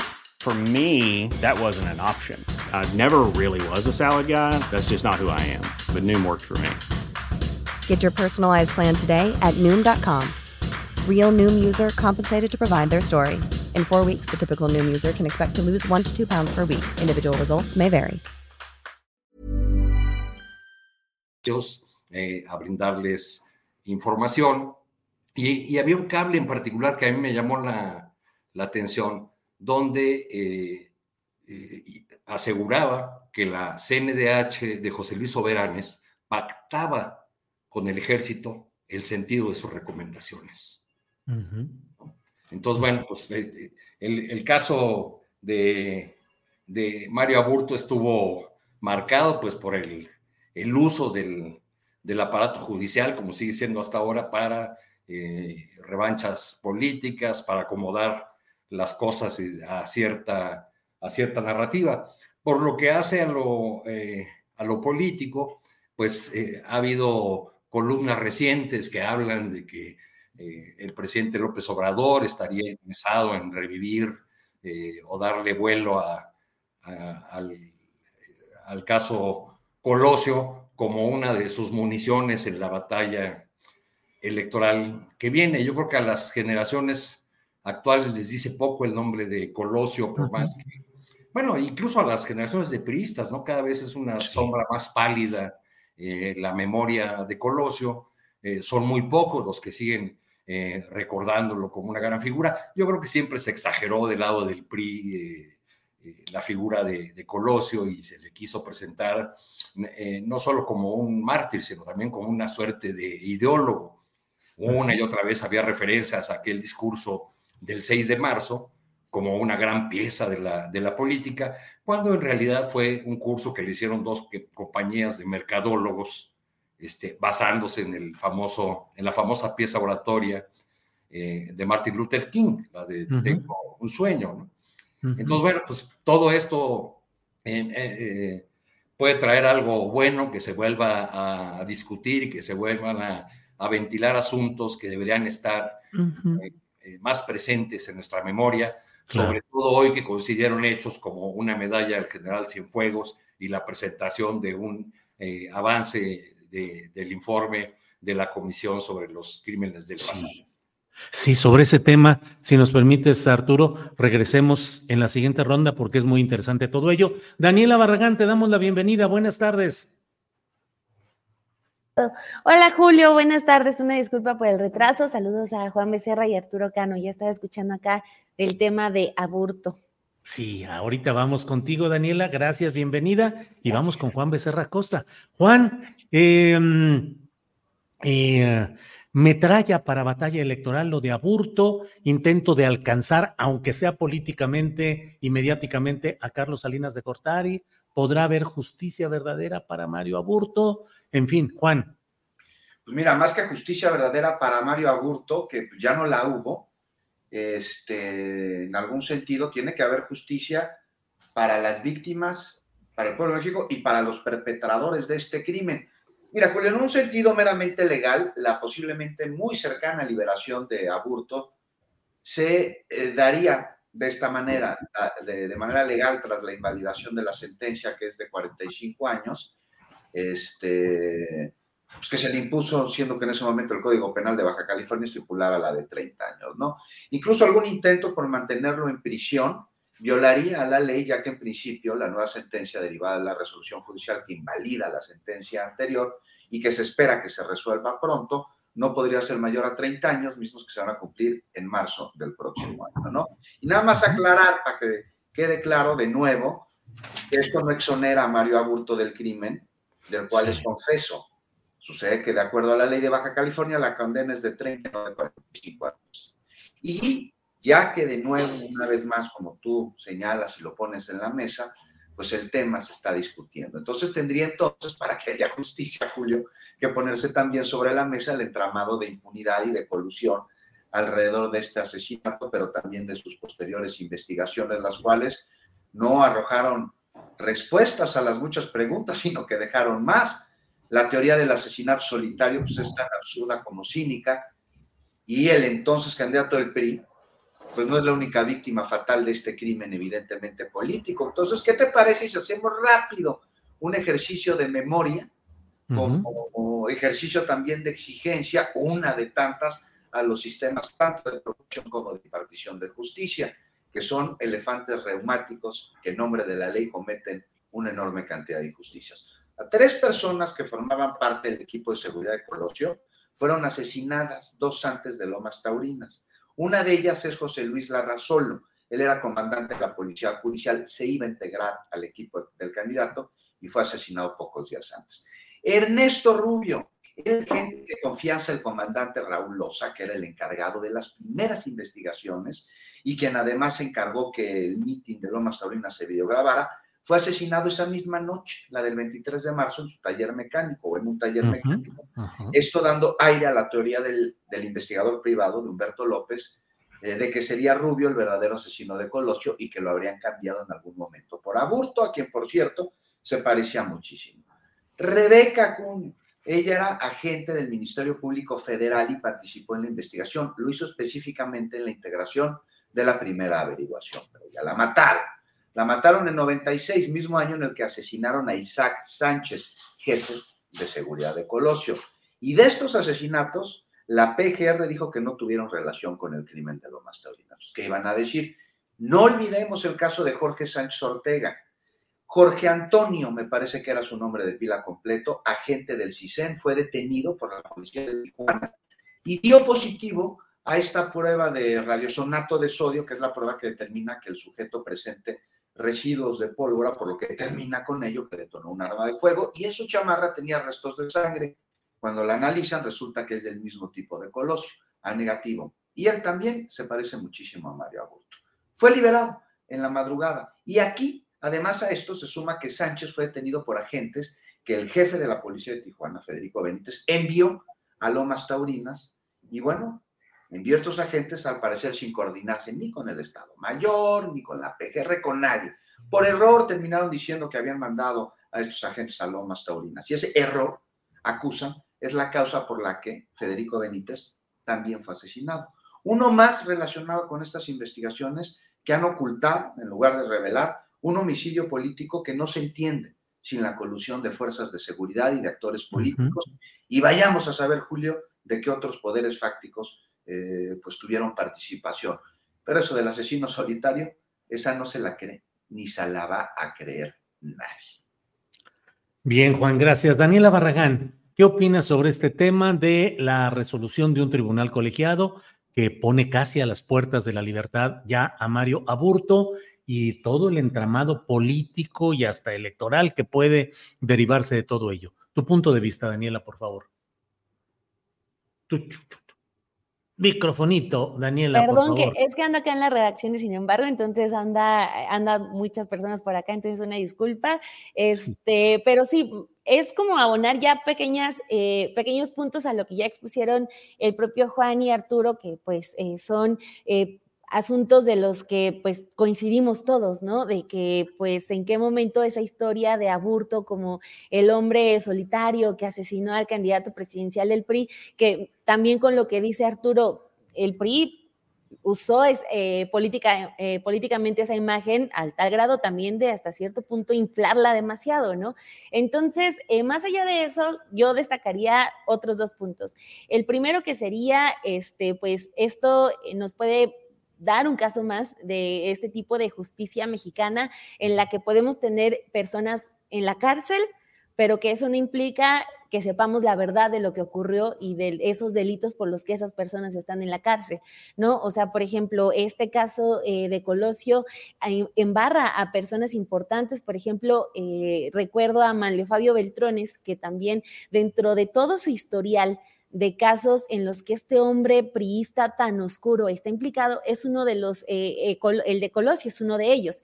Entonces, en el caso de que pudiera salir aburto, porque pues también todo, todo puede pasar con, con el eh, sistema judicial que tenemos, en caso de que saliera, a mí lo que me gustaría saber es si eso podría acercar eh, por fin a que sepamos más datos de lo que ocurrió de esa operación que muchos presumen fue una operación de, de Estado para saber pues realmente qué es lo que ocurrió, saber si, si María Burto va a poder hablar, si es que sale, si es que va a poder dar más detalles o qué es lo que pasaría, porque pues en prisión obviamente ha estado eh, muchísimo más limitado, incluso se habla también de su condición psicológica luego de todos estos años de encierro, de tortura y, muchas otras cuestiones que han sido documentadas. Entonces, eh, pues que salga para ver si se puede, si puede haber más luz sobre este asunto que el PRI, insisto, ha utilizado políticamente para hablar de cómo se le fue un hombre que iba a venir a cambiar la historia del país, de cómo incluso ya hasta Movimiento Ciudadano lo ha utilizado para decir el hijo de aquel gran hombre eh, puede ser el presidente de México con el caso del, alcalde de, de Monterrey. Entonces, sería muy interesante, ojalá se haga, pero ojalá salga para ahondar en la verdad y no simplemente que quede ahí. También, eh, pues, este asunto de que en ocasiones eh, la, justicia para las personas, el hecho de que estés en la cárcel no garantiza una verdadera sanción, el hecho de que las personas estén encerradas durante tanto tiempo, pues en qué tanto abona a, a una reparación del daño, es, una, es un asunto del sistema penal que también ya se ha discutido demasiado. Entonces, que salga, ojalá, pero que también eh, pues sea este un paso para conocer más detalles de, ese, de ese capítulo tan polémico en la historia de México. Daniela, sin que entremos en los detalles eh, judiciales y demás, pero una voz, la de Aburto, largamente ocultada a cualquier tipo de escrutinio mediático o político. Es un personaje a quien se convirtió en una especie de marginado social absoluto, no solo por el crimen, que jurídicamente pues habrá muchas eh, discusiones al respecto. Finalmente la sentencia en firme es que lo declara culpable, pero así están muchas cárceles con muchas personas que están recluidas, silenciadas y sin la capacidad de voz, Daniela. Pues otro de los casos emblemáticos sería el de Israel Vallarta, por ejemplo, ¿no? Que también, eh, pues, eh, es uno de los que nos ocupa en las últimas, en los últimos años, luego de García Luna y su sentencia de, de culpabilidad en Estados Unidos. Y un Vallarta que representa a muchísimas otras personas que en la guerra de Calderón, pues, también fueron encarceladas, se les, de repente se les asignó un delito y se les asigna una condena. Eh, eso si corren con suerte, ¿no? Porque también, por ejemplo, en el caso de Vallarta, pues tenemos una persona que ni siquiera ha sido condenada, ¿no? Que nos habla de otra falla de muchas personas que están en la cárcel esperando saber qué es lo que va a ocurrir con ellas, pero esa espera se convierte en espera de años. Entonces, eh, pues sí nos lleva a replantear eh, muchos asuntos, por ejemplo, este de indígenas que, están presos. Se ha, avanzado, por ejemplo, con lo de las amnistías que, tiene, con los que llegó el presidente López Obrador, pero pues él mismo ha dicho, ¿no? O sea, es tanta la burocracia que hay para sacar a estas personas que están presas por robarse un microondas, por robarse eh, comida en un supermercado, que pues tampoco eh, impide que el asunto de las amnistías o de revisar este tipo de casos sea exageradamente lento. Entonces, por eso tenemos el asunto de la, la sobrepoblación y muchísimos casos de injusticia que pues no nos alcanzan los medios de comunicación y los reporteros para documentarlos, pero sí, o sea, de personas a las que simplemente eh, un, día en el sexenio de Calderón, eso fue eh, algo que, se repitió de manera eh, pues alarmante, que llegaban y pues estabas ahí, entonces tú te vas preso y tú eres el culpable. ¿Por qué? Porque necesito inflar mis cifras, ¿no? De, de combate a la delincuencia. Entonces, pues en el caso de Aburto, pues también mucho se ha dicho que podría entrar en ese, en ese tipo de definición de personas que pues les violentaron sus derechos humanos, les encajaron un delito. Entonces, pues por eso insisto en que sería muy importante en que saliera, incluso hasta con protección, ¿no? Porque eh, los nombres que roza el caso del asesinato de Colosio son de la más alta esfera política. Entonces, pues si sale, ojalá que salga primero con protección y segundo para pues eh, caminar hacia la verdad en este caso. Bien, Daniela, gracias. Em, Arturo Cano, tocaste este tema eh, eh, publicado por Rivelino Rueda en El Sol de México, dice, el mecanismo para el esclarecimiento histórico de la Comisión para el Acceso a la Verdad de la llamada Guerra Sucia anunció el retiro de sus investigadores asignados a la revisión de los archivos del ejército al denunciar que la Secretaría de la Defensa Nacional está, comillas, ocultando, destruyendo y mutilando, comillas, documentos de ese periodo. La información fue dada por David Fernández Dávalos, sacerdote jesuita e integrante de dicha instancia, eh, quien dijo, se ha pasado de una colaboración pasiva a una obstrucción de entrega de información por parte de las Fuerzas Armadas. La Sedena está desobedeciendo la instrucción del presidente López Obrador de abrir los archivos de la guerra sucia. Por ello, anunciamos el retiro del personal de investigadores mientras no se modifiquen estas conductas de obstrucción de la verdad. Arturo Cano, tu punto de vista, por favor. Sí. Pues eh, pude ver algunos trozos del informe en su transmisión en, vivo, eh, entre ellos la, parte donde David Fernández, quien también fue director del Centro PRO de Derechos Humanos y rector de la Universidad Iberoamericana, eh, relata que documentos que habían solicitado de, manera formal les fueron negados con los argumentos de que se trata de documentos de seguridad nacional o por la cuestión de la ley de protección de datos personales eh, o porque se vería afectada la relación con otros países eh, la, relación diplomática, eso en referencia a la solicitud de información que hizo esta comisión respecto de los militares eh, entrenados o educados en escuelas eh, de que no lo dijo así David Fernández, pero evidentemente en las escuelas del ejército de Estados Unidos que, han entrenado a los ejércitos de América Latina, muchos de ellos participantes en graves violaciones de los de los derechos humanos. Y Fernández también detalló que algunos documentos que ya les habían eh, eh, entregado o, entregado parcialmente, luego se los vuelve a entregar, pero ya con las fojas cambiadas o con hojas arrancadas. Eh, vamos, pues lo, resumió con esta expresión de, el paso de la colaboración pasiva a la, a la obstrucción acabamos de, pasar eh, por el mismo trago amargo con respecto del caso Ayotzinapa. Y sobre estos hechos que, que nos remontan a, otra etapa, a la guerra sucia de los años 70 y, posteriores, pues al, parecer la definición institucional de las Fuerzas Armadas, del ejército en particular, es eh, no obedecer la, orden del que el presidente López Obrador les ha dado. Eh, él ha reiterado una y otra vez en la, en la mañanera que no hay nada que ocultar, que se ha dado la eh, instrucción de que se dé toda la información, pues, eh, pero al parecer del dicho presidencial a la respuesta de la instancia que debería entregar esta información, no se trata de, hay, un largo trecho, y no se trata de un capricho de un grupo de defensores de los derechos humanos o del subsecretario Encinas. Se trata de un asunto que toca el corazón de la República y de una herida profunda que no ha sido eh, eh, curada eh, y que no lo será mientras no se tenga la, la verdad, la justicia, la reparación del daño. En otros países, con ejércitos incluso con mayor influencia política que el que puede tener eh, las Fuerzas Armadas de México, como en Argentina, por ejemplo. Eh, hubo una comisión de la verdad que llegó al fondo y se juzgó a los militares participantes en graves violaciones eh, de derechos humanos, en torturas, asesinatos, vuelos de la muerte, etcétera, etcétera.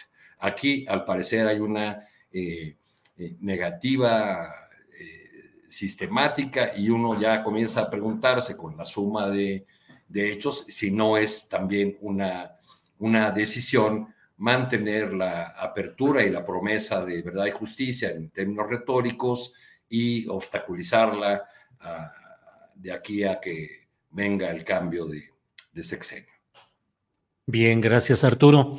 Eh, Juan Becerra Costa, ¿qué opinas de estas estampas que estamos viendo? La denuncia que hace David Fernández respecto al retiro de investigadores en esta comisión, es decir, dicen Sedena obstruyendo la investigación de la guerra sucia específicamente. Ayotzinapa es un hecho, la guerra sucia en general es otro. Y la estampa de hoy del presidente de la República entregando una presea, un reconocimiento a Salvador Cienfuegos y a Enrique Cervantes, generales que fueron secretarios de la Defensa Nacional. Juan. Pues mira, no es lo mismo Ayotzinapa que la guerra sucia, pero sí Ayotzinapa es herencia de esa terrible guerra sucia y el ejército, ahí está, lo dijeron claro, alteró y mutiló archivos sobre la guerra sucia. es el reclamo y no es un reclamo nuevo y tampoco es desconocido y no es lo único que mutiló el ejército, mutiló la libertad, mutiló a familias, mutiló la democracia, mutiló el derecho, mutiló a la nación, eh, mutiló al pueblo de México y en el caso de la guerra sucia señalar que ese es el eufemismo con el que nos referimos al terrorista de Estado con el que mexicanos fueron asesinados por mexicanos por órdenes de los gobiernos. Una vez más está el reclamo al ejército de incumplir órdenes presidenciales y una vez más, como sucedió con el FIEI y el caso Ayotzinapa, se retiran investigadores. Hora del mecanismo para la verdad y el esclarecimiento histórico. Pues ante la imposibilidad, que nomás no pueden continuar con su labor debido a la falta de cooperación de las Fuerzas Armadas en un asunto de justicia que fue violada por ellos mismos. Ellos son los perpetradores de la guerra sucia. O sea, cambian los sexenios, cambian los gabinetes, cambian los equipos políticos, pero el ejército no. Siguen siendo los mismos de toda la vida y siguen teniendo una disciplina con el poder político en turno que no afecte sus intereses. Y ahora estamos viendo que están afectando sus intereses estas exigencias. ¿Para qué? entreguen los documentos faltantes. Entonces, las dificultades impuestas por el ejército, y lo dijeron clarísimo, transgreden las normas internacionales sobre el derecho a la verdad y a la memoria, así como pues las leyes, las leyes de los archivos de transparencia y de víctimas. Y con ello responde esta pregunta que nos hemos venido haciendo tanto desde que se abrieron las investigaciones a crímenes de Estado y se crearon las comisiones. Y es, ¿La voluntad para esclarecer lo sucedido, recuperar la memoria histórica es suficiente para lograrlo? hay muchas víctimas de esas represiones ahora están en el gobierno. Ni qué decir de activistas, analistas, un sinfín de compañeros que durante años tomaron las calles en reclamo de justicia y de verdad. Y cuando llegaron a posiciones de poder en el gobierno, comenzó a abrirse una puerta que parecía indicar luz. La voluntad ahí estaba y sigue estando, pero aunque sigue estando, parece que no es suficiente y que hay algo que falta, hay algo que lo impide. Y por más que entendamos que si bien la tropa fue en muchos casos víctima de sus propios mandos, este, eso no le resta responsabilidad a sus actos, de ninguna manera, y por ellos tendrán que responder. Y a través de ese reconocimiento también tiene que llegar la verdad para saber quién o quiénes dieron la orden o las órdenes, y esas órdenes específicamente, aquella a quienes respondieron. Y nos quedamos mientras nada más con los testimonios de las víctimas y de sus familias, también deben estar los testimonios de los y de sus familias que también son víctimas de un Estado represor, que en el gobierno actual, uno claramente no represor, sigue escondiendo cadáveres en el closet y que parece ser tan poderoso como para poder ser guardián exclusivo de las llaves de ese closet que contiene la relatoría para llegar a la verdad y solo con ella la justicia. Ya del perdón, todavía es muy prematuro hablar del Julio. Bien, Juan, gracias. Eh, Daniela, Eh, alguna parte de quienes nos leen o nos siguen y en general hay mucha gente que dice, así son las cosas, así es la política, el poder militar siempre va a estar ahí. ¿Qué es lo que quieren? ¿Que le den un golpe de Estado al presidente López Obrador? ¿Que no se dan cuenta de toda la fuerza que tiene? ¿No se dan cuenta de lo que está pasando a nivel mundial? No tiene el presidente más que aceptar eso y sobrellevar esa realidad. Daniela Barragán, ¿estaremos condenados a sobrellevar el poder del ejército, su silencio, omisiones, opacidad y complicidades en casos históricos tan claros como es Ayotzinapa, la Guerra Sucia y otros más, ¿qué tanto el pragmatismo nos debe llevar a aceptar esa realidad o debería intentarse algo distinto? Daniela. Pues yo me rehuso a pensar en que ya todo está perdido, ¿no? En esta eh, administración, aunque desafortunadamente la realidad nos diga que lo que vamos a tener de respuesta mañana en la mañanera es que el presidente diga, no, no es verdad, el ejército sí está cumpliendo, ¿no? Es este, es como mantener e, esa llama viva de que algo puede cambiar, porque el presidente puede hacerlo ya que le queda un año y su gobierno justo reposó en los apoyos que le diera el ejército. Y él sabe que también tiene que garantizar que al siguiente, a, quien le toque, de sea del partido que sea, debe entregarle una posición en donde no solamente sea darle medallas al ejército, como lo estamos viendo hace unos minutos, y una medalla es simbólico y eso no lo podemos negar, aunque digan que no hay una sentencia hacia Cienfuegos, es simbólico e importa y es político. Entonces, eh, no podemos esperar que solamente haya medallas y más medallas al ejército y reconocimiento y protección, sino que también el presidente diga, bueno, ok, vamos, vamos a investigar, pero ahora sí realmente, porque ya lo hizo con Ayotzinapa, dijo, vamos a ver, pero terminó en términos generales defendiendo y protegiendo y negando e incluso atacando a quienes le estaban eh, diciendo que no era verdad que el ejército estaba cumpliendo con todas sus tareas. Entonces creo que también debe haber ya ese periodo de reflexión porque le dejaría una posición muy difícil a quien viene y ya, es, y ya viene en, en un año, eh, prácticamente en un año. Entonces, eh, le tiene que dejar una posición en la que también el ejército sepa que el ejecutivo no simplemente va a estar para darle más tareas y agradecerle el cumplimiento de esas tareas, sino también para eh, pedirle eh, una rendición de cuentas y también para eh, hacerle cuestionamientos duros no simplemente de, ah, sí, vamos a investigar, no, sino de que haya una prueba de que realmente se está investigando ciertas eh, cuestiones que salen de actores externos al Poder Ejecutivo.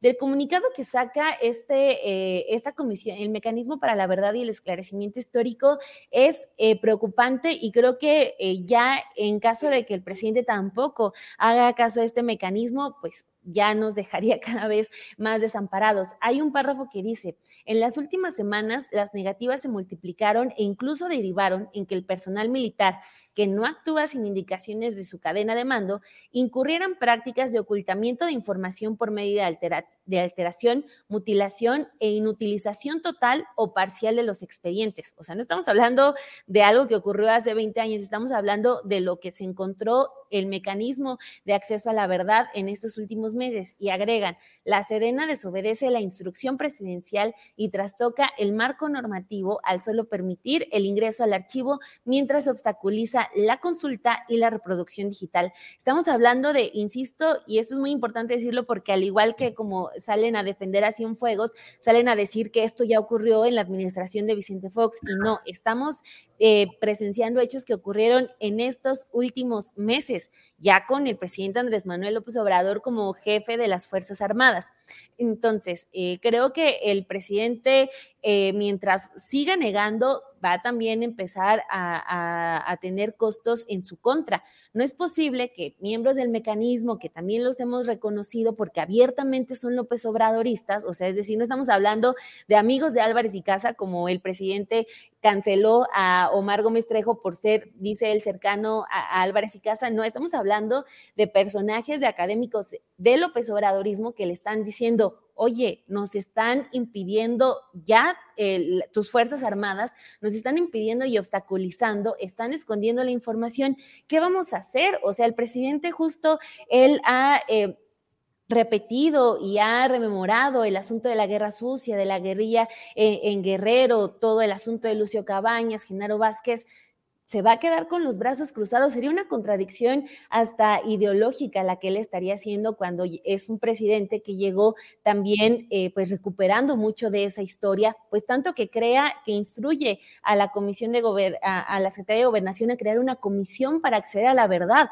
O sea, se estaría metiendo el el, el piel solito, entonces eh, pues cada vez es más delicado, pero pues podríamos mantener la esperanza, sin embargo, la evidencia nos dice que no va a ocurrir y que mañana vamos a tener, pues, descalificaciones hacia quienes están criticando el ejército, pero es realmente un sinsentido que el presidente esté entregando medallas al mismo tiempo en el que su propio equipo López Obradorista está diciendo, oye, el ejército está ocultando y te está mintiendo, porque eso es lo más delicado. O sea, el presidente en la defensa del ejército dice, a mí ya me dijeron que sí están dando todo. Hay oficios donde dicen que sí están dando todo pues le están mintiendo de acuerdo con lo que dice la Comisión de la Verdad. Entonces, pues está muy delicado, pero y cada vez pues es, eh, vemos más lejos ese reconocimiento de que el ejército está fallando y está ocultando información de casos tan emblemáticos. Y si lo está haciendo con casos de, eh, eh, de que ya pues los mandos militares que hubieran estado implicados ya incluso fallecieron, pues entonces nos lleva a pensar en el caso Ayotzinapa, donde todavía hay mandos militares que pueden enfrentar directamente a la justicia, pues en ese campo cómo no va a haber más protección. Entonces, pues desafortunado el panorama. Bien, Daniela. Bien. Arturo Cano, pues muchos temas, puedes eh, retomar lo que quieras de este, de lo que hemos estado hablando. Eh, antes de ello, está esta fotografía eh, donde dice, ante la nueva suspensión de entrega de libros ordenada por la jueza tercera de distrito, padres, madres, maestras y maestros están abriendo las bodegas y los están distribuyendo. ¿Tú tienes la información de esto, Arturo? ¿Qué es? Sí, es, eh, la, eh, una acción que tomaron los maestros, padres y madres de familia en uno de los lugares donde la resistencia de los docentes y, y los padres ha sido más activa, en Ciudad Madera. Chihuahua. Este, en Ciudad Madera, Chihuahua, hay una, una resolución que, de una juez que establece una nueva suspensión y frente a esa eh, situación, pues la, los docentes, las y los docentes y los padres y madres de familia decidieron pasar a la acción y, eh, y decir, pues, eh, contar con estos materiales educativos es un derecho de nuestros hijos, está atentando contra el derecho a la a la educación, pues entonces pasaremos a la acción. Hace mucho tiempo que no había movilizaciones del magisterio de, de eh. Chihuahua, yo creo que la última vez fue hace ya más de 15 años, por ahí cuando, eh, cuando se hizo la reforma del ISTE, este, y, y en esta ocasión pues ha, ha habido realmente una, eh, una revuelta del, del, magisterio chihuahuense y de muchas padres y madres de, de familia. Eh, que han enfrentado la decisión de la, de la gobernadora panista Maru Campos eh, y que incluso vinieron acá a la Ciudad de México a, manifestarse frente a la Corte, a rechazar la decisión de la, de la Corte que le, eh, le, dio la razón en primera instancia a la, a la gobernadora. En fin, la batalla en torno a, a, los, a estos materiales educativos continúa. Sí, en Chihuahua, también en Coahuila, donde está pendiente la resolución de la Suprema Corte y el propio presidente de la República ha dicho que la Corte está retrasando esa decisión y que es una forma de atacar, digamos, el interés popular. Y eso me lleva, Arturo Cano, a preguntarte cómo ves el tema de la eh, extinción de fideicomisos en el Poder Judicial de la Federación, que ya aprobó ayer una comisión en la Cámara de Diputados, que luego será llevada a la plenaria, donde seguramente se aprobará pero hablaba hace unos minutos con Hamlet Almaguer, el diputado federal de Morena, y bueno, pues él reconoce o, eh, expresa que obviamente los propios ministros podrán revisar los juicios que se soliciten, las quejas, y que ellos podrán seguramente echar para abajo todo esto y que solo queda el plan C. En fin, ¿Cómo pues, ves esta batalla? Sí. Entre ser y no ser, pues esta reforma no va a ser, dijo Hamlet, ¿verdad? este, Así es. Eh, bueno, pues creo que, que lo, se lo planteaste bien al diputado y que su respuesta pues deja claro que este asunto va a ser una, eh, una munición más en esta, eh, en las líderes electorales por venir porque el presidente de manera eh, y, su movimiento eh, evidentemente no van a dejar de lado el tema de la necesaria reforma del Poder Judicial eh, para, para favorecer la postura del, del, presidente y su partido, pues el, Poder Judicial nos da todos los días pues, de pruebas de su ineficiencia, de su probable eh, implicación en, en casos de, de, corrupción, del favorecimiento a, poderosos, de, su ineficacia para, atender muchísimos casos de, personas eh, inocentes o, que al menos no, eh, no gozaron del, debido proceso. Este, y pues todos los días se alimenta esta maquinaria del terror. Ahora, hay, hay ahí habría que preguntarse si además de, munición electoral hay una intención de ir a fondo en esta reforma del, Poder Judicial, porque uno de los argumentos de, de, del ahora presidente, cuando era dirigente opositor respecto de la reforma educativa de Peña Nieto, fue que esta reforma estaba destinada al fracaso porque eh, no solo no contó con la participación de los maestros, sino se hizo contra los maestros. Entonces, la, pregunta que deberíamos hacernos quizá es, ¿es posible, es factible una reforma del Poder Judicial con, ya no digamos los ministros, porque los ministros son una élite, ¿no? Con los magistrados, los jueces, los empleados de, menor nivel del Poder Judicial. ¿Se puede reformar el Poder Judicial de esa manera? Eh, recuerdo que cuando se debatía la posible ampliación del mandato del ministro Arturo Saldívar como presidente de la Corte, se decía, es que solo él puede encabezar la reforma del Poder Judicial.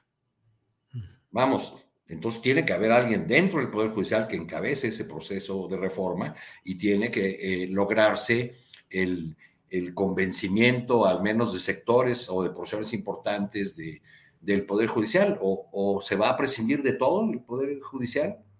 En fin, es, una discusión que pues termina ya, eh, eh, por más que se le adorne con, este, la retórica de, eh, de, los procedimientos legislativos y de las, las mañas de la, de la Corte para, para obligar a Morena a seguir ciertos procedimientos, este, pues está ahí el, asunto o persiste el asunto de que es necesaria esa reforma y la discusión debería ser cómo, cómo se hace. Ahora, con respecto de los, de los pues hay algunos que tienen que ver con derechos laborales de trabajadores del Poder Judicial, que están en las condiciones de trabajo, que eh, ya dijo el presidente en la mañanera que no se van a tocar los, los derechos de los trabajadores. Bueno, pues entonces la iniciativa debería decir cómo se van a atender esos eh, esos compromisos que, se tienen pactados, que están en las, en las condiciones generales de trabajo.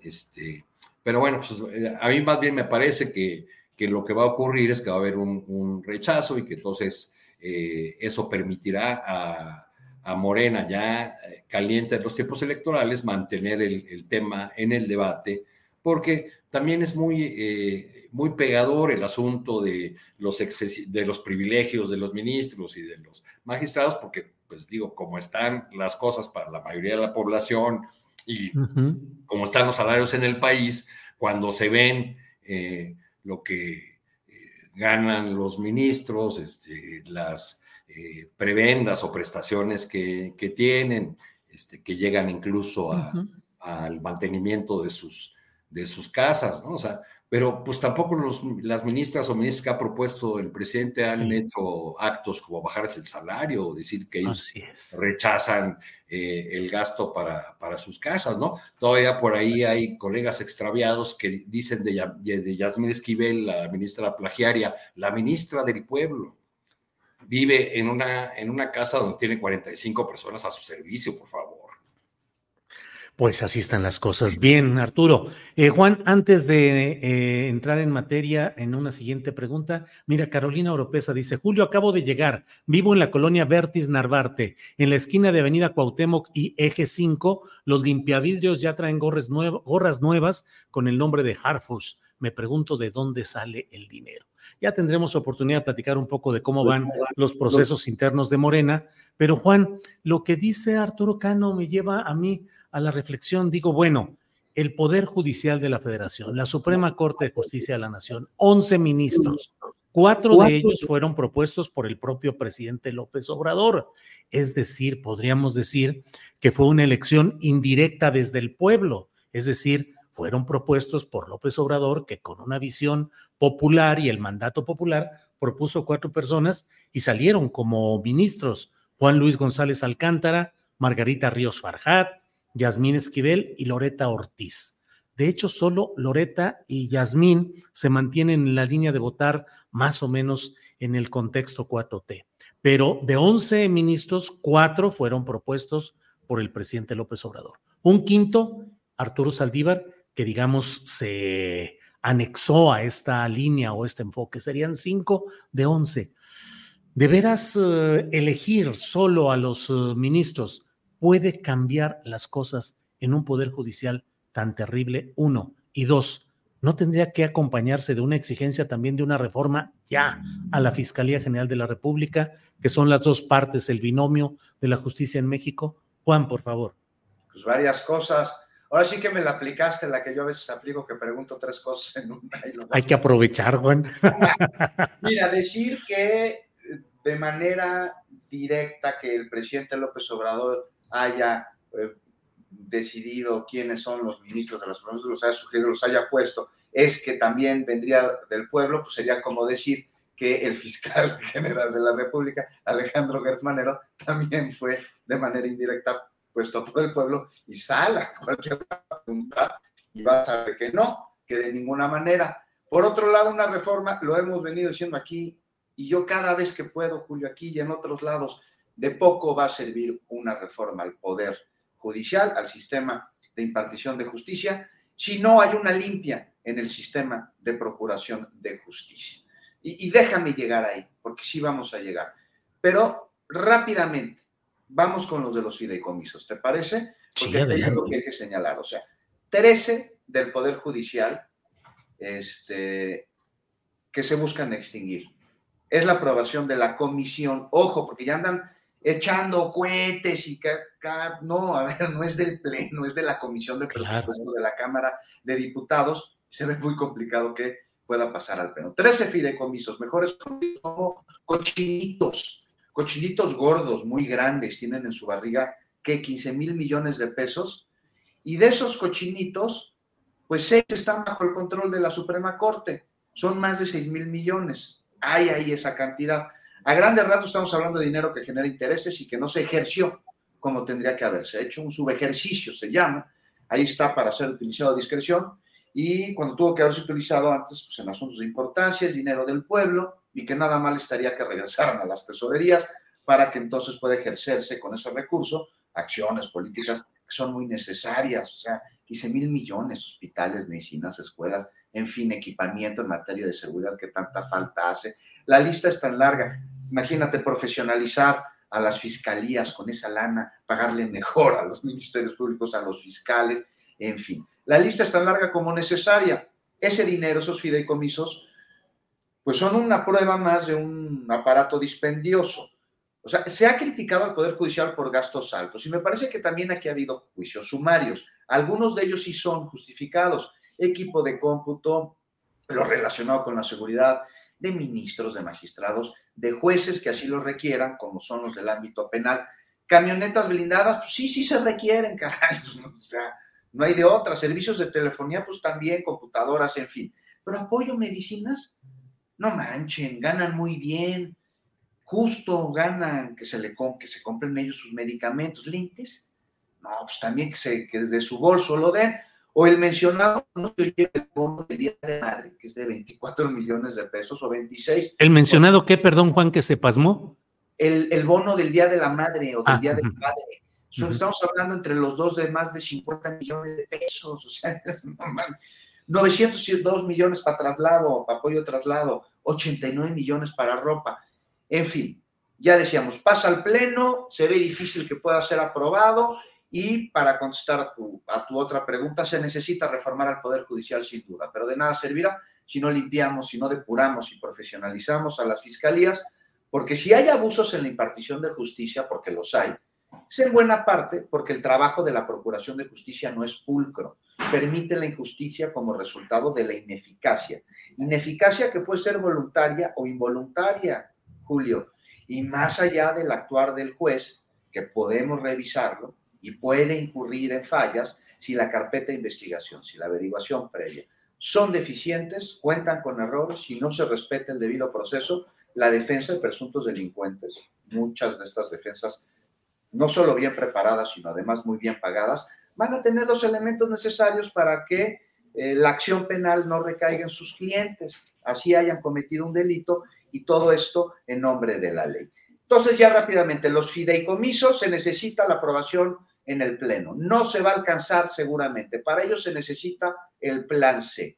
Y sobre el plan C, a mí me parece que se complica si se sigue polarizándose la izquierda a través de los procesos electorales y de las aspiraciones a candidatos que hay en distintos estados, especialmente en la Ciudad de México. Y me parece que no se está viendo el panorama desde la izquierda por completo, con perspectiva, sino un poquito aquí hasta más abajo de la nariz tal vez, y no se dan cuenta que estos conflictos pueden llevar a que se pierda el Congreso, la mayoría en el Congreso, y esto sí sería para la cuarta transformación catastrófico. Gracias, Juan. Eh, Daniela Barragán, si quieres eh, abundar sobre este tema de, del Poder Judicial, sus reformas, su integración, o aprovechamos el puente que nos brinda Juan Becerra al tema de las candidaturas en Morena, las peleas internas, los riesgos de todo ello el tema que quieras abordar, Daniel. Eh, me sigo, perdón, con lo rápidamente con lo del Poder Judicial, porque son 21.438 millones de pesos en estos 14 fondos y fideicomisos. O sea, muchos se ha hablado y se ha investigado sobre qué es un fideicomiso y son pocas personas las que saben realmente cómo funcionan estos, eh, e, estos mecanismos que pues se caracterizan por ser opacos, o sea, quieres manejar dinero sin rendir muchas cuentas, mételo a un fideicomiso. Entonces, en este asunto del, del Poder Judicial, estar hablando de que tienen este, este ahorro de 21 mil millones de pesos, creo que es un ganar-ganar, ¿no? O sea, eh, es un eh, paso hacia, hacia algo bueno para todos nosotros, el que ya estemos enterados y de que al menos estemos siguiendo una discusión. Ahorita ya como lo decía Juan, eh, apenas salió en comisiones, todavía no se aprueba, pero qué bueno y qué positivo y qué sano que ya estemos nosotros también al tanto de este dinero que durante años han estado manejando de manera discrecional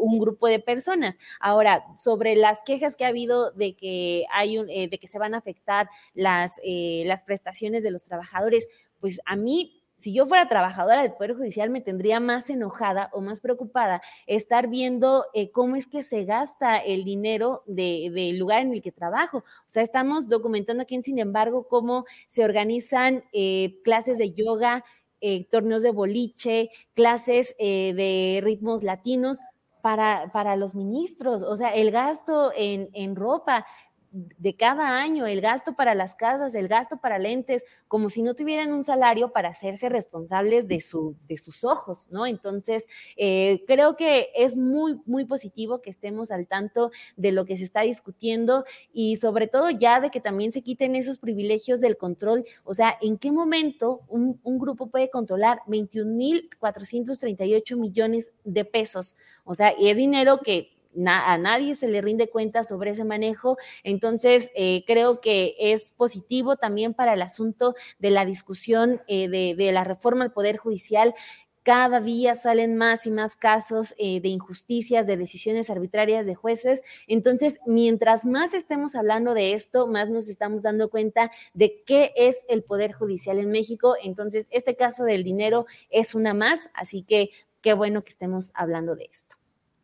Bien, Daniela, muchas gracias. Arturo Cano, pues entremos al tema de eh, los contoneos, disputas, fintas, broncas internas en Morena, en los nueve, en las nueve entidades federativas donde habrá relevo de gobierno. ¿Cómo vas viendo las cosas? Y Juan Becerra decía, eh, creo que con toda razón, sobre todo lo relacionado con la Ciudad de México. Arturo. Pues están en esta discusión de que si cinco mujeres y cuatro hombres o al revés, eh, de cómo van a ser las encuestas, de si en el equilibrio de género cuenta también la candidatura eh, presidencial y en medio de todo eso se están acomodando eh, los, los que dos hombres y dos mujeres que en cada entidad resultaron para el Expo Consejo, pero recordemos que ahí el Comité Nacional de Morena se reservó la, posibilidad de meter otras dos personas a, medir en la, en la encuesta, sobre todo para que ninguno se eh, reclame haber sido excluido, este, pues lo van, a, lo, van a medir incluso aquellos que no hayan sido seleccionados por el eh, Consejo de Morena. Entonces van, se van, este, va subiendo de tono el debate, que a mí me parece muy, eh, muy sano, muy, muy bueno. Hace tiempo que no se ha dado un debate en las filas de la izquierda como el que ha propiciado la pretensión de que el ex jefe de la policía capitalina, Omar García Harfuch, sea eh, candidato o participe en la encuesta. Eso ha originado una una suerte de rebelión en la granja. Hoy se publica un desplegado en el diario La Jornada, firmado por una eh, buena cantidad de, figuras eh, de la 4T, de personas que han respaldado a eh, al movimiento del presidente López Obrador. Este, suenan ahí nombres de académicos, artistas, escritores, este, políticos, personas que se pronuncian a favor de Clara Brugada, sin, sin ponerle muchos raspones a, Omar García Harfus. Y bueno, pues a mí lo que me parece muy interesante de esta, de esta discusión es que ha obligado a los sectores de izquierda y a, Morena a hablar de eh, principios, causas, valores, eh, perfiles que realmente eh, respondan al origen, a la trayectoria y a la coherencia que, que este movimiento que se, que se ha planteado transformar al, al, país, pues debería, debería tener y no perder. En el, en el camino, pues hay, eh, veremos de todo en las, en las distintas entidades. Parece ser que en Chiapas eh, va a ser mujer y que se está ahí perfilando como la más fuerte la, la señora delegada de, del movimiento de Eduardo Verástegui, Sacil de León, este, y eh, en Morelos, la, aspirante mujer, donde me, cuentan que también será mujer, la aspirante más fuerte, la senadora, me parece que es Lucy Mesa. Sí. Eh, pues creo que ya la bajaron porque le dio el beso del diablo el fiscal, uh Carmona, entonces parece que no, no va a estar eh, considerada en la, en la lista. En otras, en, otras entidades, pues Morena va a enfrentar, pues, a, gobiernos eh, estatales en manos de la oposición. Es el caso particular de Guanajuato, donde hace más de 30 años gobiernan eh, distintos equipos de, del Partido Acción Nacional, del PAN. Eh, a principios de los 90 comenzaron los caudillos empresariales, Fox y, ¿cómo se llamaba aquel? Uno que era corredor de autos, este, Medina, el que fue. Eh, sí, Carlos Medina Plasencia. El que fue este gobernador interino una vez. Carlos Medina Plasencia. Exacto.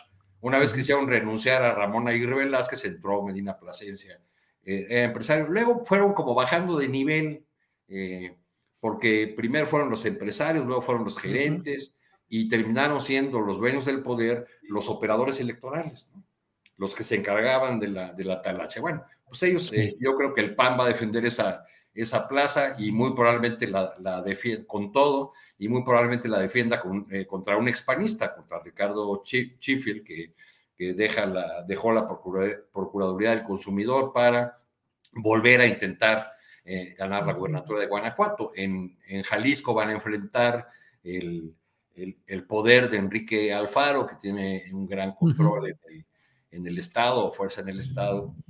Eh, ahora ya peleado o disminuido por su pleito constante delgado en el movimiento ciudadano. E interesante va a ser también el caso de Yucatán, que yo creo que va a depender mucho de la decisión de Mauricio Villa, el gobernador, que tiene que elegir entre o ser del Mazo, en el Estado de México, o ser Riquelme, el de Coahuila. Que todo apunta que va a ser del mazo, pero ya veremos. Juan Becerra Costa, por favor. Eh, el tiempo se nos ha ido verdaderamente de volada. Son las dos de la tarde con 56 minutos. Juan Becerra Costa, por favor. Pues rápidamente entonces, Julio, sobre los procesos. No, no, no, con tiempo. Pues, nos quedan tenemos, tres minutos. tenemos chancecito, güey. Sí. A ver, a mí me parece que es necesario para la causa y el movimiento de la cuarta transformación. Y para ello también me parece que es necesario el que se lean sin pasiones, pero tampoco sin sectarismos y sin intereses endomáticos, pues que son los ciudadanos quienes van a decidir quién va a ser el candidato de Morena a la Ciudad de México, cada quien con su simpatía Sí, sin duda alguna, pero no olvidar que esta simpatía no es dicotómica de un proyecto. Entonces, pues un consejo aquí me parece que a los ánimos y a las rabietas de todos lados, ¿eh? porque las hay en todas partes.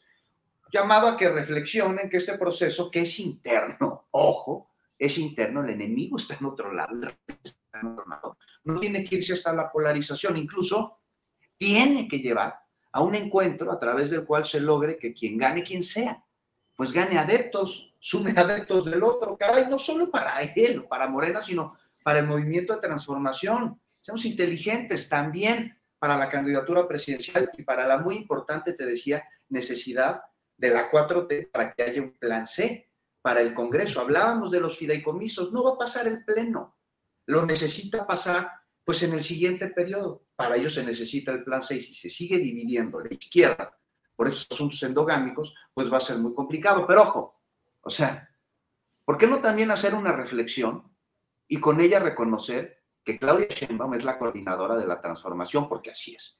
Y una vez eso, me pregunto, ¿por qué la subestima? Ojo, ojo aquí, ¿eh? Además, quienes lo han intentado, vaya que les ha ido bastante mal, ¿eh? No les ha ido nada bien, han quedado varados en el camino, pero no estaría nada mal que ahora la izquierda, en este momento que es de muchos ánimos y que están exacerbados, se lea con inteligencia cuál es el, juego de Claudia Sheinbaum y que ella finalmente es la coordinadora nacional de los comités de la transformación y que recibió el bastón de mando y no lo recibió nada más ahí de manera simbólica, está clarísimo. Ahí está nada más la reflexión, yo rápidamente. Bien, Juan, gracias. Daniela Barragán, por favor, tu reflexión sobre estos tiempos electorales eh, en Morena y lo que significan. Daniela.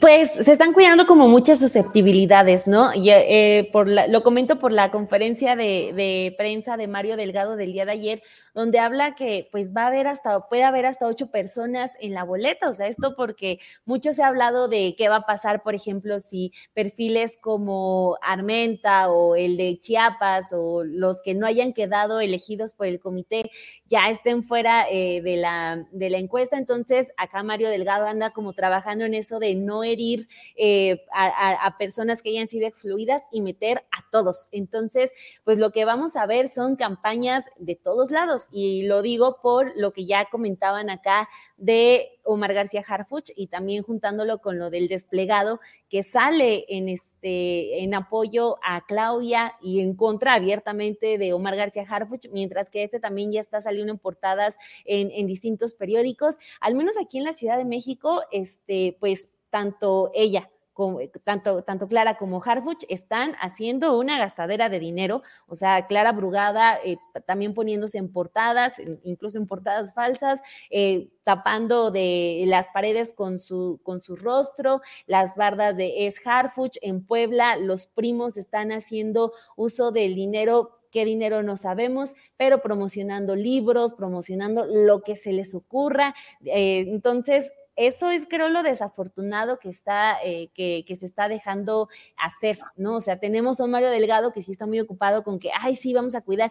Le cuesta incluso como trabajo todavía explicar cuántas candidaturas van a ser para mujer, cuántas para hombre, con todo este asunto que están haciendo en el INE todos los partidos. Entonces, eh, mientras eso ocurre, los que quieren ser los candidatos están haciendo las mismas prácticas que a los que aspiraban a ser los coordinadores nacionales de la 4T, se les criticó demasiado. Las mismas prácticas que el presidente dijo, no lo hagan porque no estamos vendiendo productos chatarra, entonces no tenemos por qué poner nuestro, nuestra cara en un espectacular, pero lo están haciendo. Entonces, mientras están poniendo de acuerdo, mientras todos empiezan allá a, a alzar la mano porque quieren estar sí o sí en la encuesta, pues el partido está dejando que, los aspirantes hagan lo que se les dé la gana, lo cual me hace, eh, pues me parece muy desafortunado porque pues estamos viendo que se está generando un comportamiento político. Si unos lo hicieron y no les dijeron nada y bastó con decir me deslindo del apoyo, pues entonces es, un, eh, es una luz verde para que yo también lo haga. Entonces, pues ojalá también haya como un comentario al respecto sobre eso por parte eh, de Morena. Digo, acá en el PAN, en la Ciudad de México, tenemos también las calles llenas de Tahuada, es, es otro asunto, pero al menos ojalá que de Morena sí también pasando esto o antes haya como ese llamado de atención de que pues no, no queremos esas prácticas, aunque pues parece que pinta para lo contrario. Bueno, pues muchas gracias, Daniela Barragán. Arturo Cano, gracias por hoy. Buenas tardes. Gracias, Arturo. Te agradezco mucho, Julio, Juan, Daniela, que estén muy bien. Juan Becerra Costa, gracias. Buenas tardes. Abrazo, buenas tardes. Daniela Barragán, gracias y buenas tardes. Muchas gracias, saludos a los tres y a todos los que nos están viendo. Hasta luego, gracias.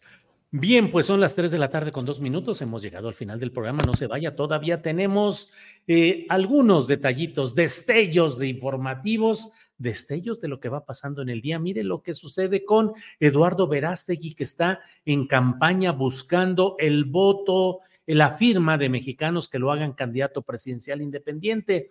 Pues en México luchando, peleando, buscando. No, no, no, anda en España. Y ahí está esta fotografía, reunido con mi amigo Santiago Abascal de Vox, hablando de continuar juntos la lucha por la libertad y por la vida en nuestros países. Juntos somos más fuertes. Ahí está Eduardo Verástegui, luego del escándalo que provocó con su video de unos segundos en los que se ve empuñando un rifle automático, disparando contra quienes no piensan, contra la representación de quienes no piensan como él, diciendo esto va contra los que siguen eh, pues eh, puntos de vista o ideas que no son las del propio Verástegui.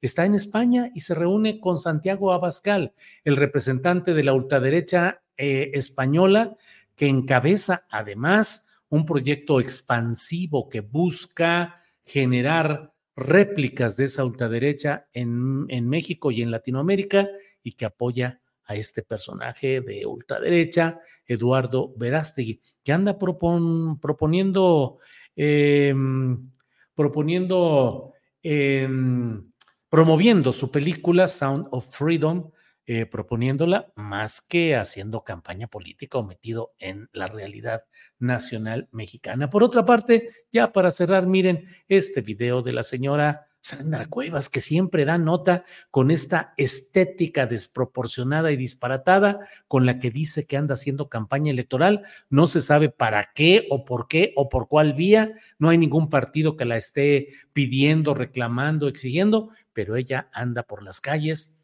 ella convertida, como lo hemos dicho, en conflicto rodante. Veamos este video. Y cuando alguien te haga el mal o te desee el mal, la mejor venganza es aferrarnos a ser los mejores y a ser felices.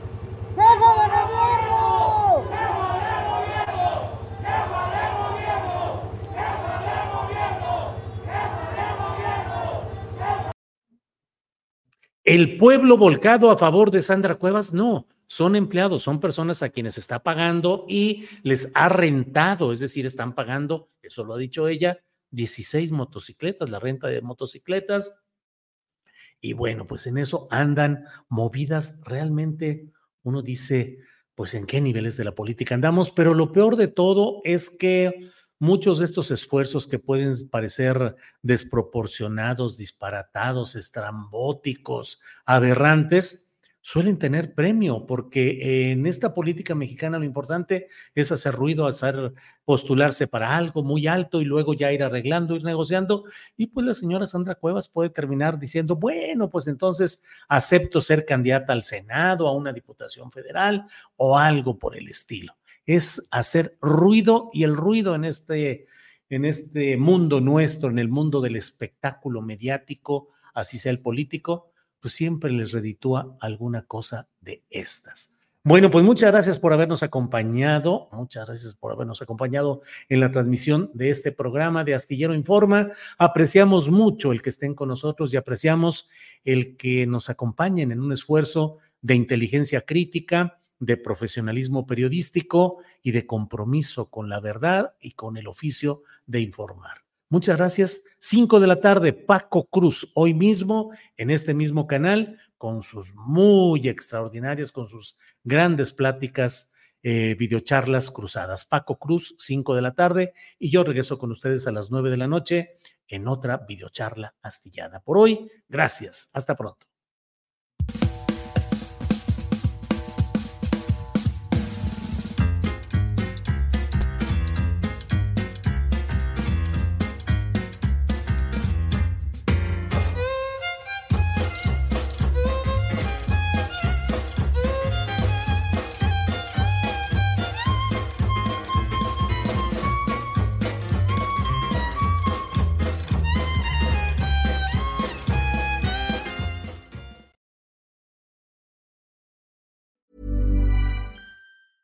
¿Te preocupas por tu familia? Entonces, ¿por qué darles solo huevos ordinarios cuando pueden disfrutar de lo mejor? Eggland's Best, los únicos huevos con ese delicioso sabor fresco de granja, además de la mejor nutrición, como 6 veces más vitamina D, 10 veces más vitamina E y 25% menos de grasa saturada que los huevos regulares, además de muchos otros nutrientes importantes. Así que, dales los mejores huevos. Eggland's Best, mejor sabor, mejor nutrición, mejores huevos.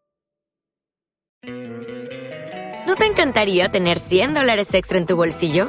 Haz que un experto bilingüe de TurboTax declare tus impuestos para el 31 de marzo y obtén 100 dólares de vuelta al instante. Porque no importa cuáles hayan sido tus logros del año pasado, TurboTax hace que cuenten. Obtén 100 dólares de vuelta y tus impuestos con 100% de precisión. Solo con Intuit TurboTax. Debes declarar para el 31 de marzo. Crédito solo aplicable al costo de la presentación federal con TurboTax Full Service. Oferta sujeta a cambios o cancelación en cualquier momento. Para que te enteres del próximo noticiero, suscríbete y dale follow en Apple, Spotify, Amazon Music, Google o donde sea que escuches podcast. Te invitamos a visitar nuestra página julioastillero.com.